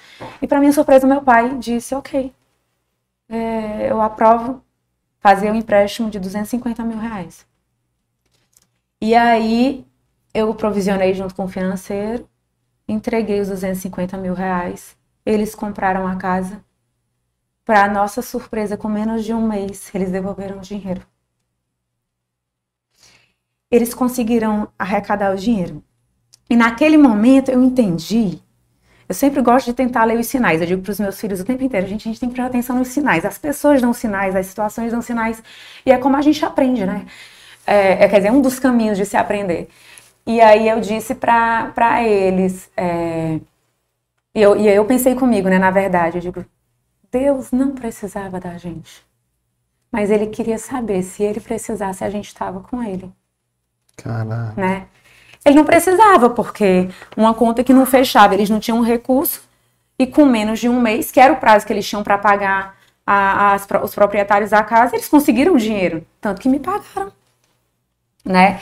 Então, na nossa vida acontecem umas coisas assim, sabe? Uhum. Que vão mostrando que a gente tem esses anjos. E aí eu volto para a história. Por que, que eu disse, né, que, que teve um anjo na minha vida que me mandou uma mensagem? Essa pessoa da comunidade até hoje, foi não foi, o nome dela é. Eu chamo ela de Vandinha, né? Eu chamo ela de meu anjo, na verdade. E foi não foi, ela me mandou uma mensagem em momentos críticos da minha vida. E as mensagens que ela me manda tem muito a ver com. É, é um conselho que tem muito tá a ver com aquilo.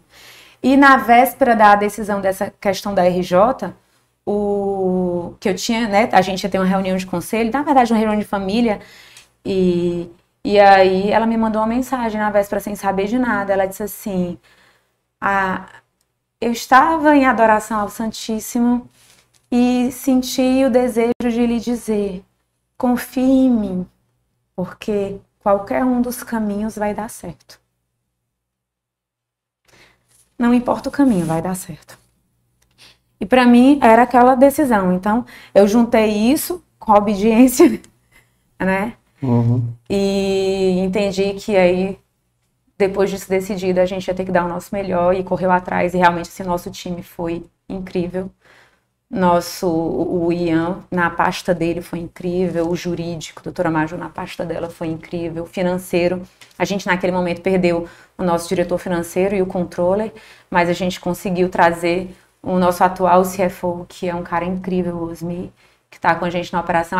Estava numa empresa maravilhosa, diga-se de passagem, super saudável, na, na Bahia, e aceitou o desafio com a gente. Ele veio no olho do furacão e ele estava muito bem pediu demissão para vir. E, e, a gente conseguiu, junto com o restante da empresa inteira, é, mobilizar uma operação que, assim, foi, para mim, a, a prova de que a gente pode fazer tudo que a gente quiser com aquele time. Uhum. Tanto que eu tenho dito lá assim, gente, a gente só não faz o que a gente não quer. Porque quando o nosso time quer, a gente faz sabe? Então, às vezes tem algum projeto que não está indo no ritmo com a atração que a gente precisa. Aí eu digo, gente, a gente é porque a gente não está se dedicando, porque quando a gente se dedica, porque a nossa RJ foi a prova viva disso. A gente conseguiu fazer tudo dentro do prazo, a gente conseguiu fazer toda a assembleia. Na primeira assembleia de credores, a gente conseguiu a aprovação, a gente fez o plano todo correr, fez todos os pagamentos, passou pelo biênio legal, conseguiu dar a baixa nesse processo, continua com o nosso plano pagando tudo. A empresa tinha uma visão, a visão foi batida ano passado, a visão de 2024 que a gente desenhou naquele momento, e hoje a empresa está mais forte, né? Com estoque, com caixa, com, com faturamento, e a gente, e num momento de crise onde o mundo tanto sofreu e a gente conseguiu se reconstruir mais uma vez e mais forte. Então, assim, eu não tenho como, como é, pensar de, diferente sobre essa nossa missão. Eu não tenho como é, não sentir abençoada e não sentir uma, uma obrigação boa de honrar essa história, sabe? Uhum, com certeza. Muito aprendizado, né? É. Foram, assim, é, os números públicos que eu tenho, né? Você pode me corrigir. Uhum. Foi uma recuperação judicial de 1,8 Sim. bi. Foi. Né? Então, assim, valores bem significativos, né? Muito relevante, muito pesado. É, eu não sei se a data inicial, né? Porque eu vi foi a notícia, né? Uhum. Mas a data inicial foi 5 de maio de 2017. É, foi Perto disso, né? É, porque tem data para tudo, né? Tem a É, data que que, sai entrada, jornal. tem a data que é, É, que é aprovado. e tal. Então, assim, Tá. Mas, assim, Foi por aí, sim. o maio de 2017 e que vocês saíram, né? Em outubro de 22, não é isso? exato. Então, e assim, a gente só, só não saiu antes, né, no que, que a gente considera o biênio legal, os dois anos, porque tem uma parte burocrática e processual que tem que correr dentro da justiça, e aí eles precisaram de um pouco mais de tempo, que são muitos processos, né, para o juiz Uhum. fazer a aprovação e tal, e aí ele deu a conclusão disso na data que você comentou aí. né? E pô, pegou uma pandemia no meio disso aí também ainda, né? E teve a pandemia. É, bem, bem puxado.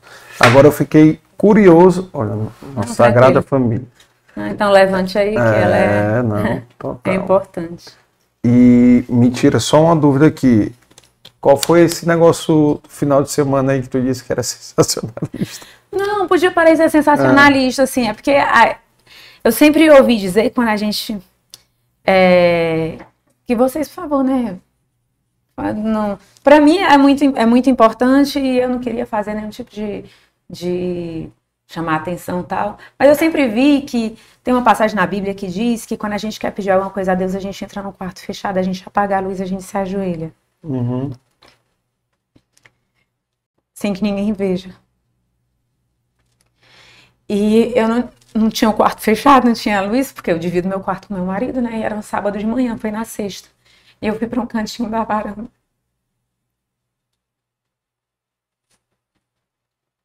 Fica à vontade.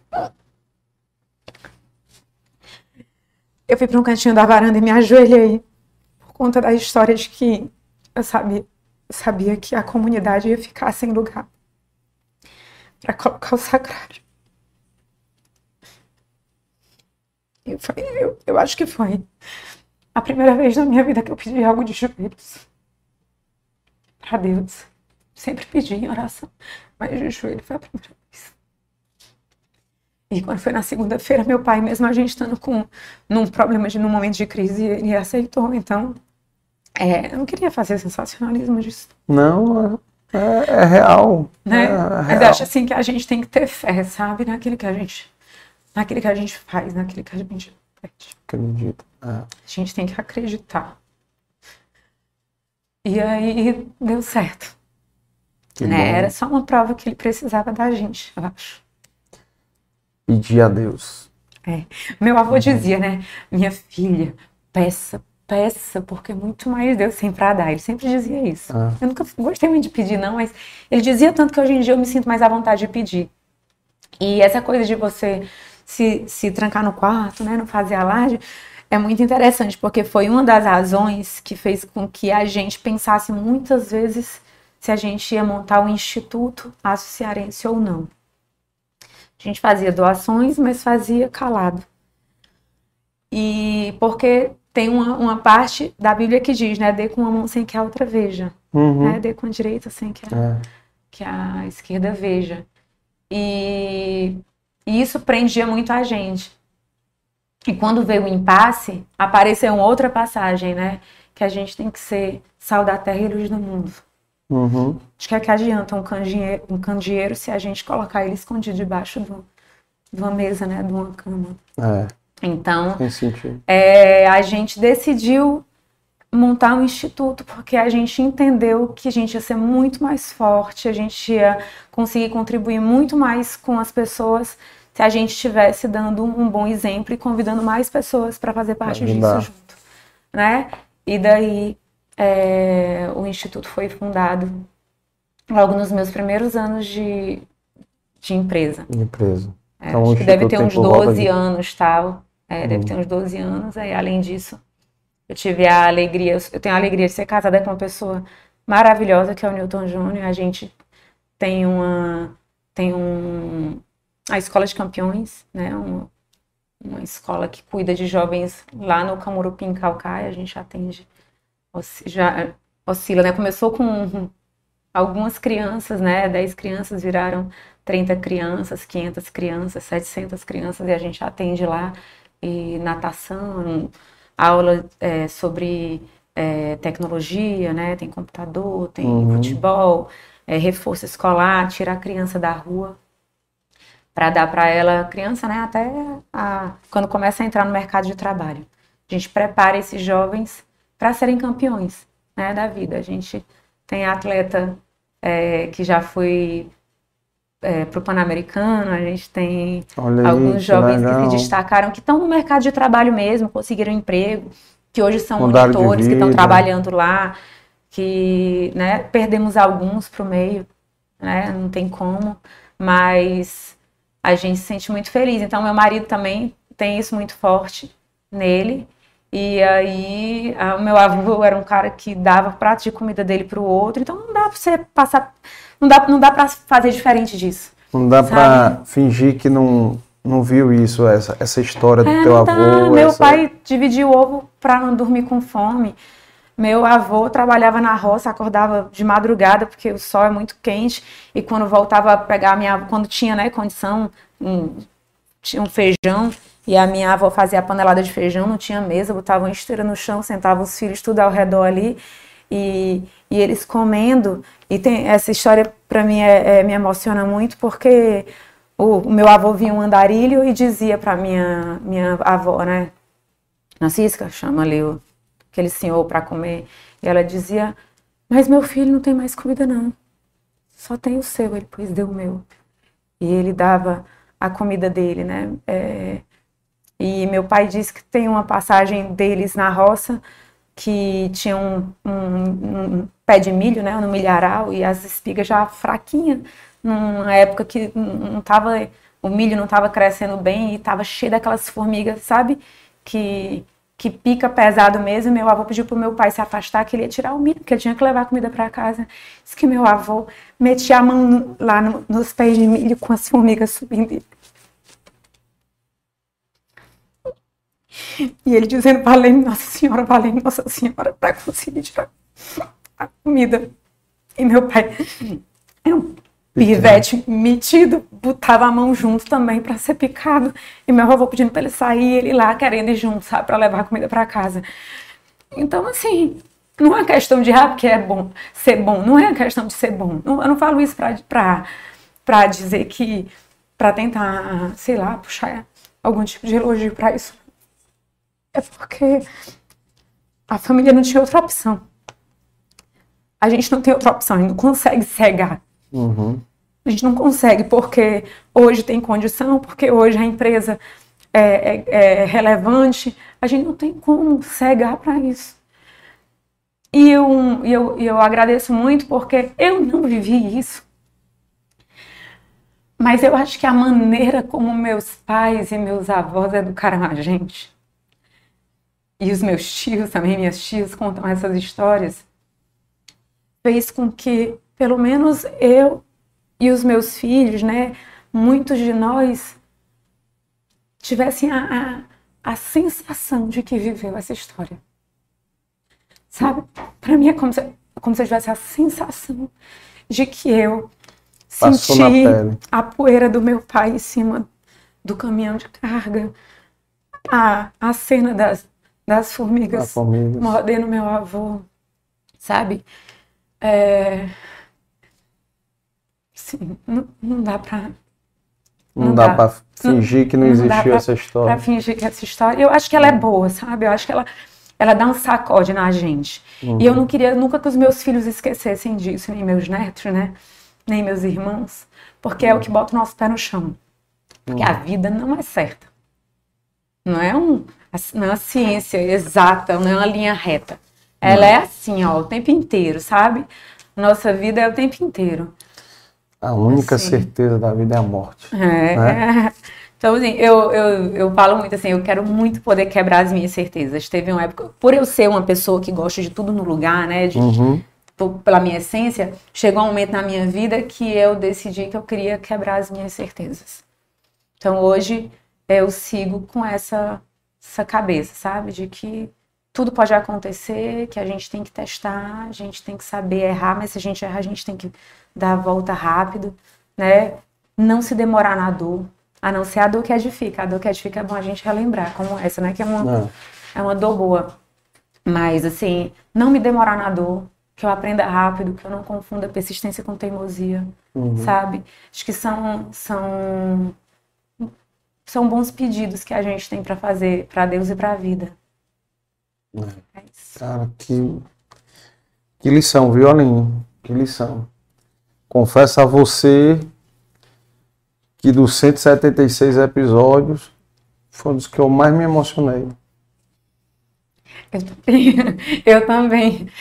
É, aí, eu quero agradecer demais, viu? Quero agradecer esse resgate, né? É uma coisa que tá viva, mas é sempre É. bom quando a gente é, Ter a oportunidade, né, de falar coloca disso, de novo, né? assim, sabe? Expressa É. de novo.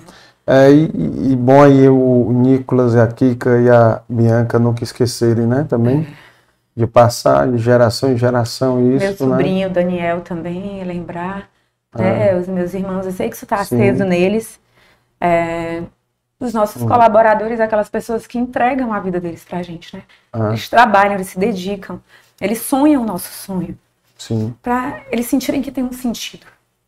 total. Vale a total. pena fazer isso.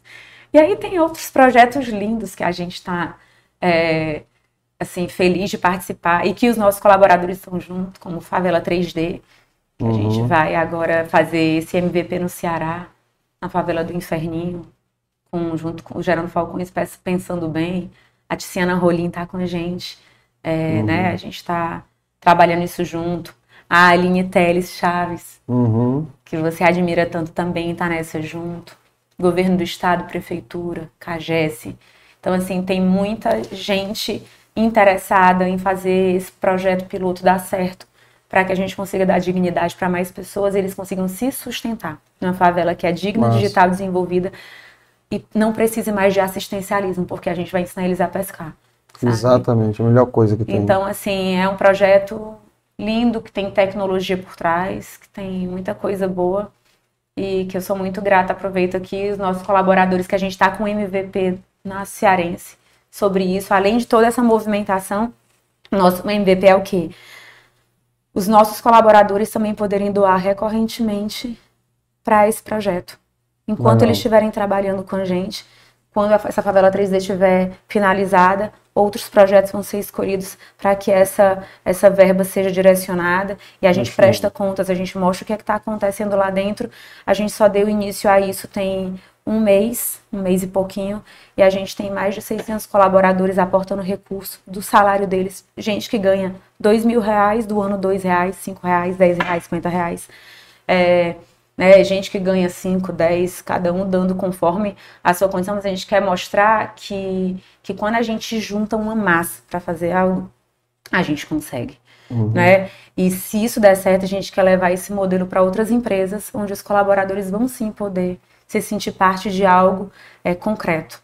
Que não seja o assistencialismo é importante. Nosso país é um país que tem uma massa de pobreza muito grande né? Mas a gente também precisa, além de ter o assistencialismo, a gente ter uma solução definitiva. Sim, com e certeza. essa é uma solução definitiva, que É. a gente não tem que se envergonhar de dar pouco, não. Porque num país de 200, mais de 200 milhões de habitantes, dos quais 95 milhões é, é, faz parte da população ativa que trabalha. Imagina, se cada um dá um real todo mês, a gente está falando de 95 milhões. É. Né? E dá para fazer é coisa, porque 95 milhões por mês a gente está falando de bilhão por ano.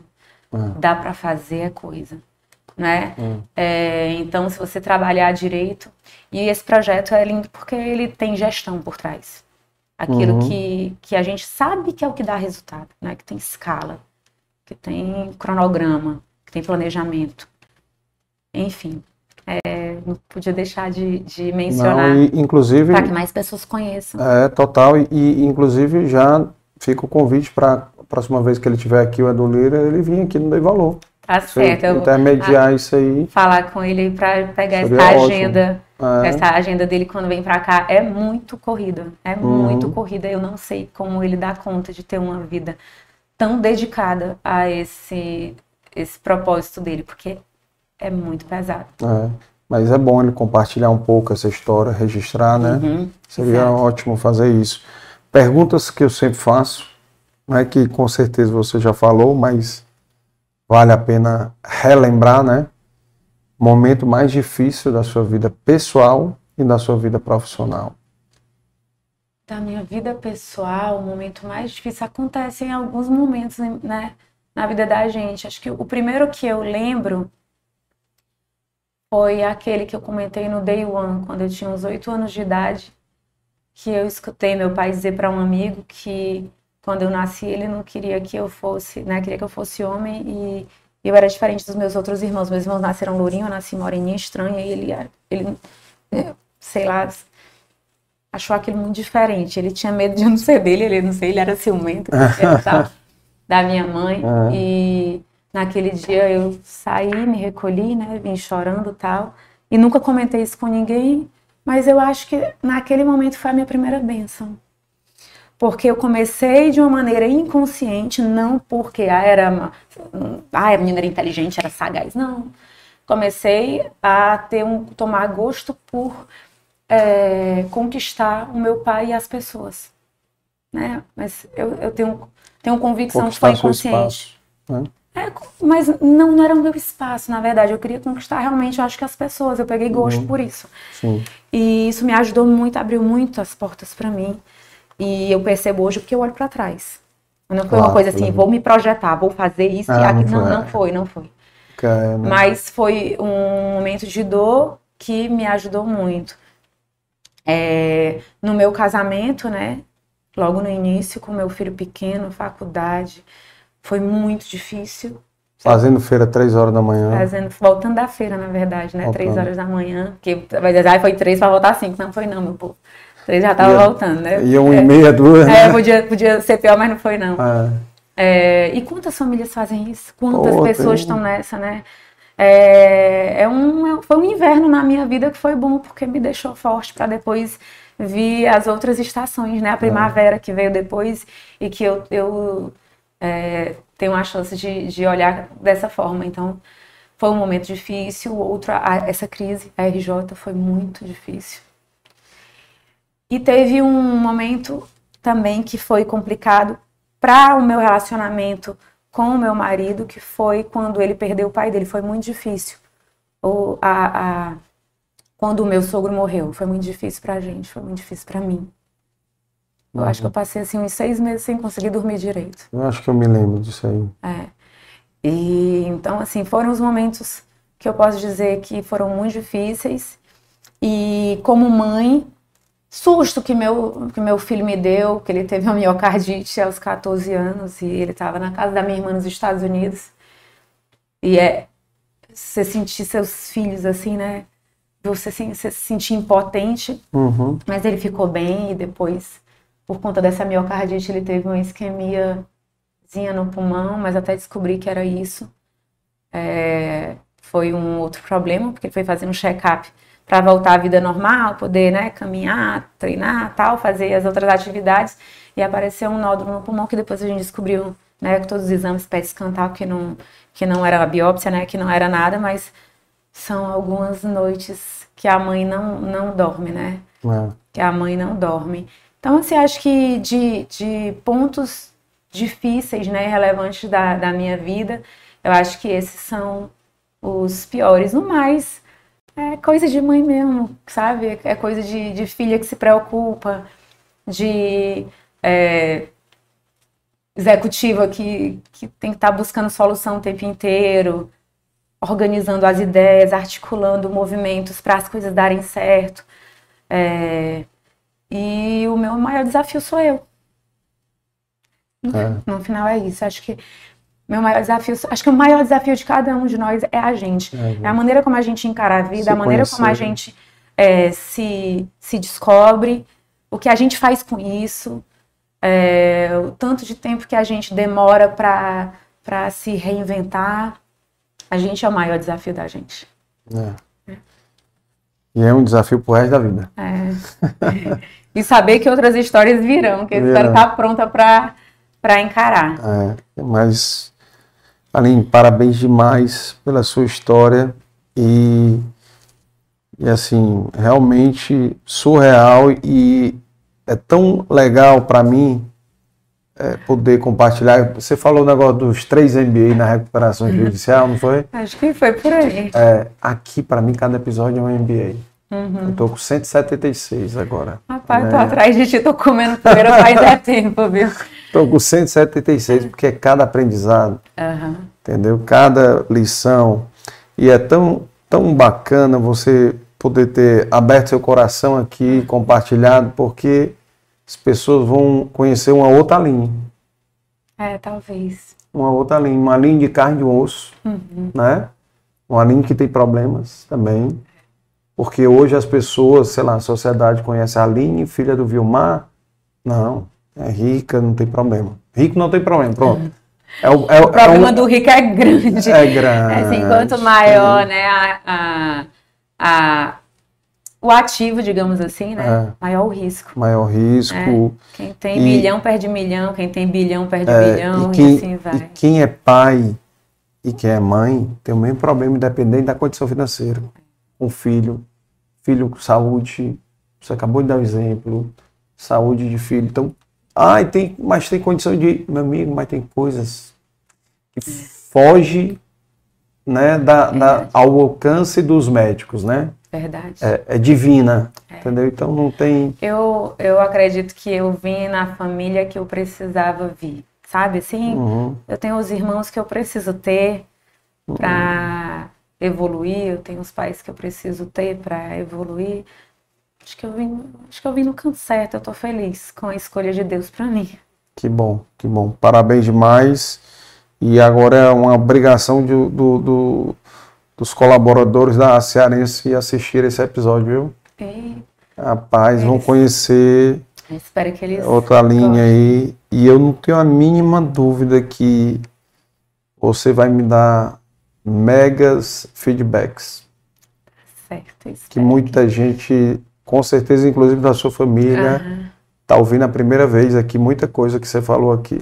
É, porque assim, as, os outros momentos eram é. muito mais focados na empresa, né? É, na sim. história do meu pai. E uhum. você, acho que foi a primeira pessoa que, que abriu um espaço para eu falar mais de mim. Sim. Né? Na minha história, do que eu penso, para onde eu vou, onde eu tô, né? É. como eu enxergo as coisas tal. Então, é, acho que você, você realmente mexeu com esse, com esse gatilho aí. É. Acho que foi um dom que Deus me deu. ah, bom, eu obrigada. Tenho, eu tenho uma lembrancinha para você aqui, ó, do Dei Valor, certo? Não. É uma caneca que você vai ter. Tem uma frase aí que talvez, se for a que eu estou pensando, são várias tem muito, frases. Tem muito a ver. É porque são duas, eu peço sempre com duas frases. E aí. É, essa também é uma. Olha aí, ó. Quando se navega sem destino, nenhum vento é favorável. É verdade. Pelo menos destino eu tenho, viu, meu povo? É. Destino tem, eu tenho. E tem uma lembrancinha também da Brié, também para você. Agora um você terminou de me Agora, olha aí, ó. Rapaz, olha eu tô cliente, viu? Do Maison é. e Brié, não tem como, não é. falta lá em casa de jeito nenhum. É, olha aí, a Flávia. Os caramelos da Brié, não tem é. outro. Lá em casa, se tiver jantar, faz parte da sobremesa um, Esse- Uma pecinha cheia de caramelo com cafezinho, É. não tem como. Esse aí tu já vai usar no jantar de hoje, ó. Olha, Mas- não faça isso comigo não, pelo é um cookie, eu acho, é o cookie da, da Bria. Ótimo, então vamos lá. Quero agradecer a vocês, agradecer também ao Juan. Ao É isso, Juan. Obrigada, Exatamente. Juan. Olha lá, É. esse aqui eu não conheço, então vou testar. Olha aí. Vamos e, e, e, na verdade agradecem- agradecemos a você por ter compartilhado e aberto seu coração aqui. E espero realmente aí muito sucesso. E pra gente aqui é um. é, eu, eu, às vezes não sei se eu sou radical demais, mas quando eu falo assim que às vezes, assim, as pessoas às vezes têm uma índole ruim, sabe? Quando vê uma empresa pode entrando, é, vê uma empresa entrando com recuperação judicial, parece que as pessoas já torcem para ela quebrar. É, a gente escutou Entendeu? algumas, alguns comentários assim, É. mas Mas a- associa a, a picaretagem, associa, né? Faz algumas coisas assim. E, cara, assim, a gente nem falou aqui, mas é, a gente tinha conversado antes, né? Eu não perguntei porque acabou que eu já tinha. São 4.500 funcionários. Isso. é, Em torno disso. Vamos botar em É, média em, em torno a disso. gente tem mais mil terceirizados que, que estão lá ativos e além do impacto de 40 mil indiretos. 40 mil indiretos. É no mercado da siderurgia, é, a conta do indireto é diferente, sabe? Uhum. Quase, quase 10, né? É, normalmente seriam 20 mil indiretos para outros mercados, para o nosso são 40. Ah, A influência do mercado de siderurgia é grande. é grande. Muito Quantos grande. tem lá na Sinobras? Lá? 2 mil. 2 mil? É. E faturamento em torno de 6 bi, né? É, Então, nós estamos falando aqui um- uma grande responsabilidade, porque quantas mil famílias envolvidas, né? é, Então, são assim. É muita gente, é muita gente. 4.000 ó, 4.500 pessoas diretas, né? É, Já dá aí em torno aí, vamos botar de 20 mil pessoas, dependendo, né? uhum, é, Diretamente. Então, por aí. já é uma responsabilidade gigantesca. Então, parabéns para você, parabéns para seu pai, parabéns para sua mãe também, para os seus irmãos, para sua família. Obrigada. E vamos trazer a sua mãe para falar do instituto. Tá certo. E vamos trazer o Ela vai dizer, pai. menina, tu me amarrou num rabo de foguete. É, não, e isso o doutor Vilmar também tem que vir para contar a história dele, que eu sei que tem muitos detalhes aí. Uhum. E, e- e- e é tão rico compartilhar essas histórias para você Uhum. é, impactar os outros, né? Você ajudar os outros. Você, Verdade. Porque o que você fez aqui foi um- um- um- uma boa ação. Você fez uma boa ação. Você não estava. E, você, Falando e em vocês você. estão fazendo uma boa ação para mim, né? Porque foi assim um fim de tarde é, incrível, início de noite, que eu acabei de olhar que eu tô atrasada. Mas foi Acontece, ótimo, muito acontece, obrigada, muito acontece. obrigada, viu, Obrigado. Carlos Ernesto. Agora eu quero também poder colocar aí o, o meu carimbo aí nessa parede. Vai já já. Essa parede aí abençoada. É, então, o pessoal que está assistindo a gente, que está chegando agora, chegou atrasado, pegou o episódio agora, depois vocês vão voltar porque está imperdível. É, se inscrevam, ajudem a gente. A gente bateu 5 mil inscritos ontem, mas a gente quer chegar no final do ano com 10 mil inscritos, então nos ajudem. Olha, ó, se os 4.500 funcionários se inscreverem, Ajuda pra caramba, ela dá uma boa ajuda, viu? Uhum. Dá uma boa ajuda. Então, ativem o sininho aí para vocês receberem os vídeos, os cortes. Todo dia sai vários cortes aí dos convidados. Siga a gente no Spotify também, quem está assistindo aí ouvindo pelo Spotify. Segue a gente também para aumentar a relevância dentro desses algoritmos, desses, dessas plataformas, né?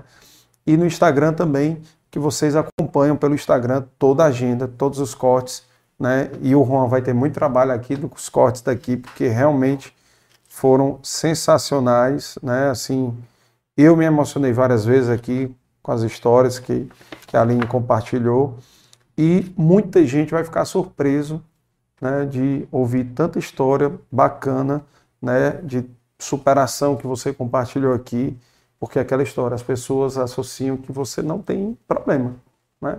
E você compartilhou muitos, foi pouco não, muitos problemas, né? E agradecer o nossa parceria aqui, no, nossos patrocinadores que ajudam o Dei Valor tá no ar, né?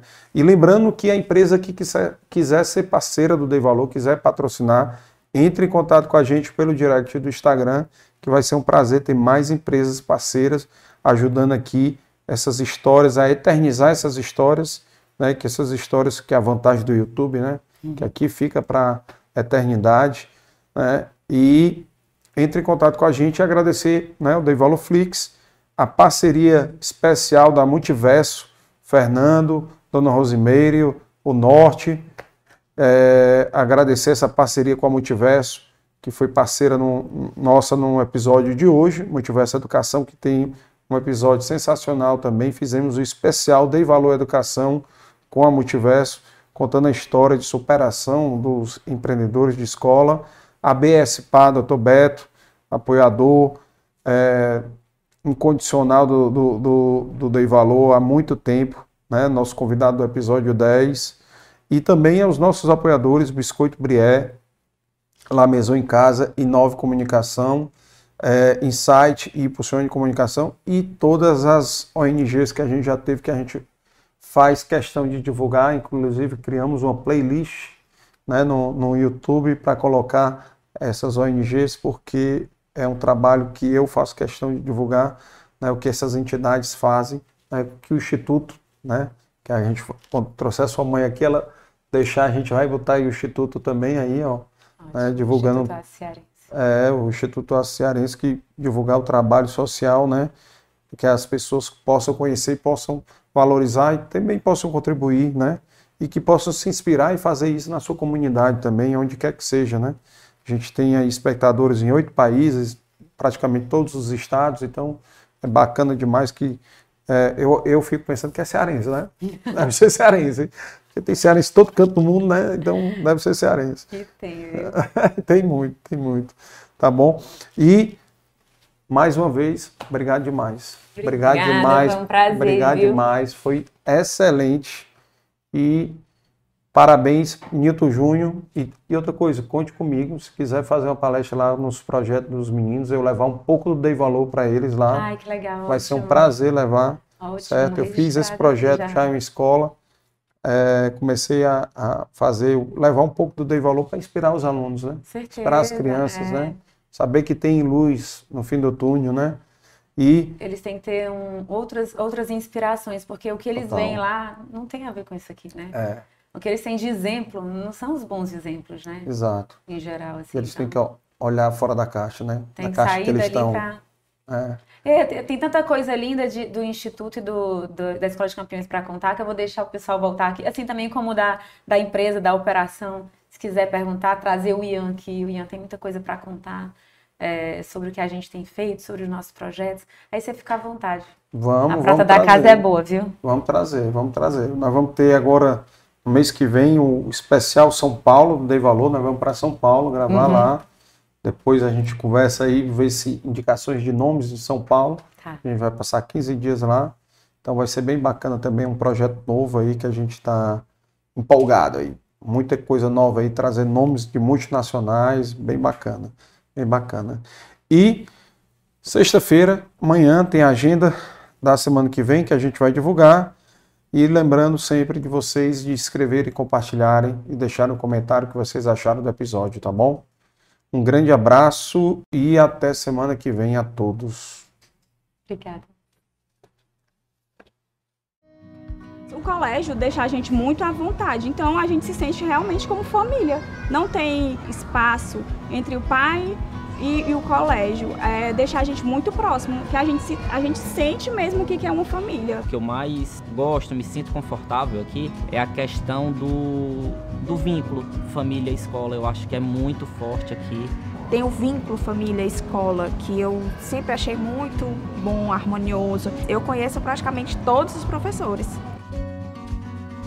Você tem que criar ali seus filhos já sabendo os valores, sabendo os princípios, e o universo é assim. Pra gente só vem a, a somar uma escola que, que leva dessa forma, né? É uma tranquilidade. É você sa- saber que está indo pelo caminho certo. Saber que lá na frente, o que eles viveram hoje aqui no diverso vai fazer muita diferença na vida deles. Criar filho é como um jogo, né? A cada fase ela vai sendo mais complicada. E se você não tiver uma rede de apoio, você não consegue passar, não. E eu consegui ter esse apoio na escola. E lá foi a única escola em que eu me encontrei.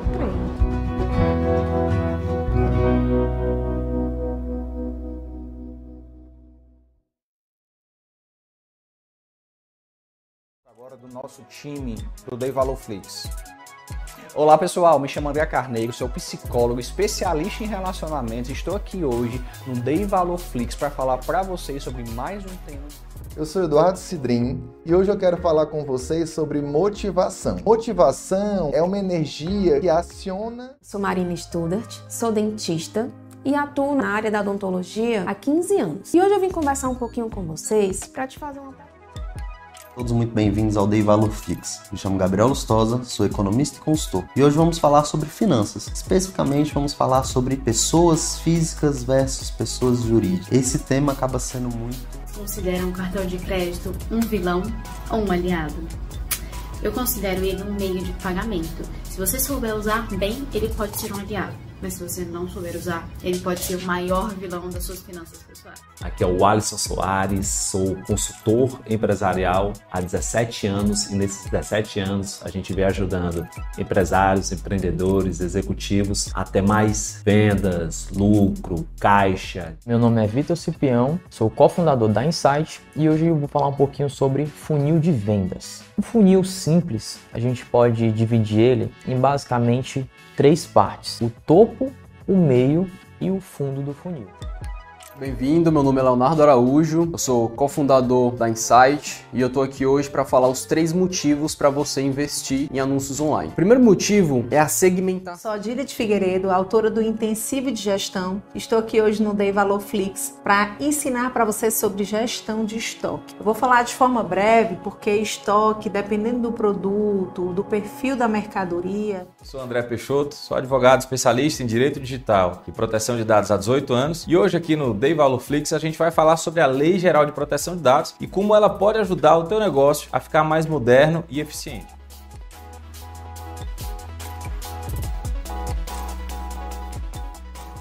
Venha conhecer esse mundo do Dei Valorflix.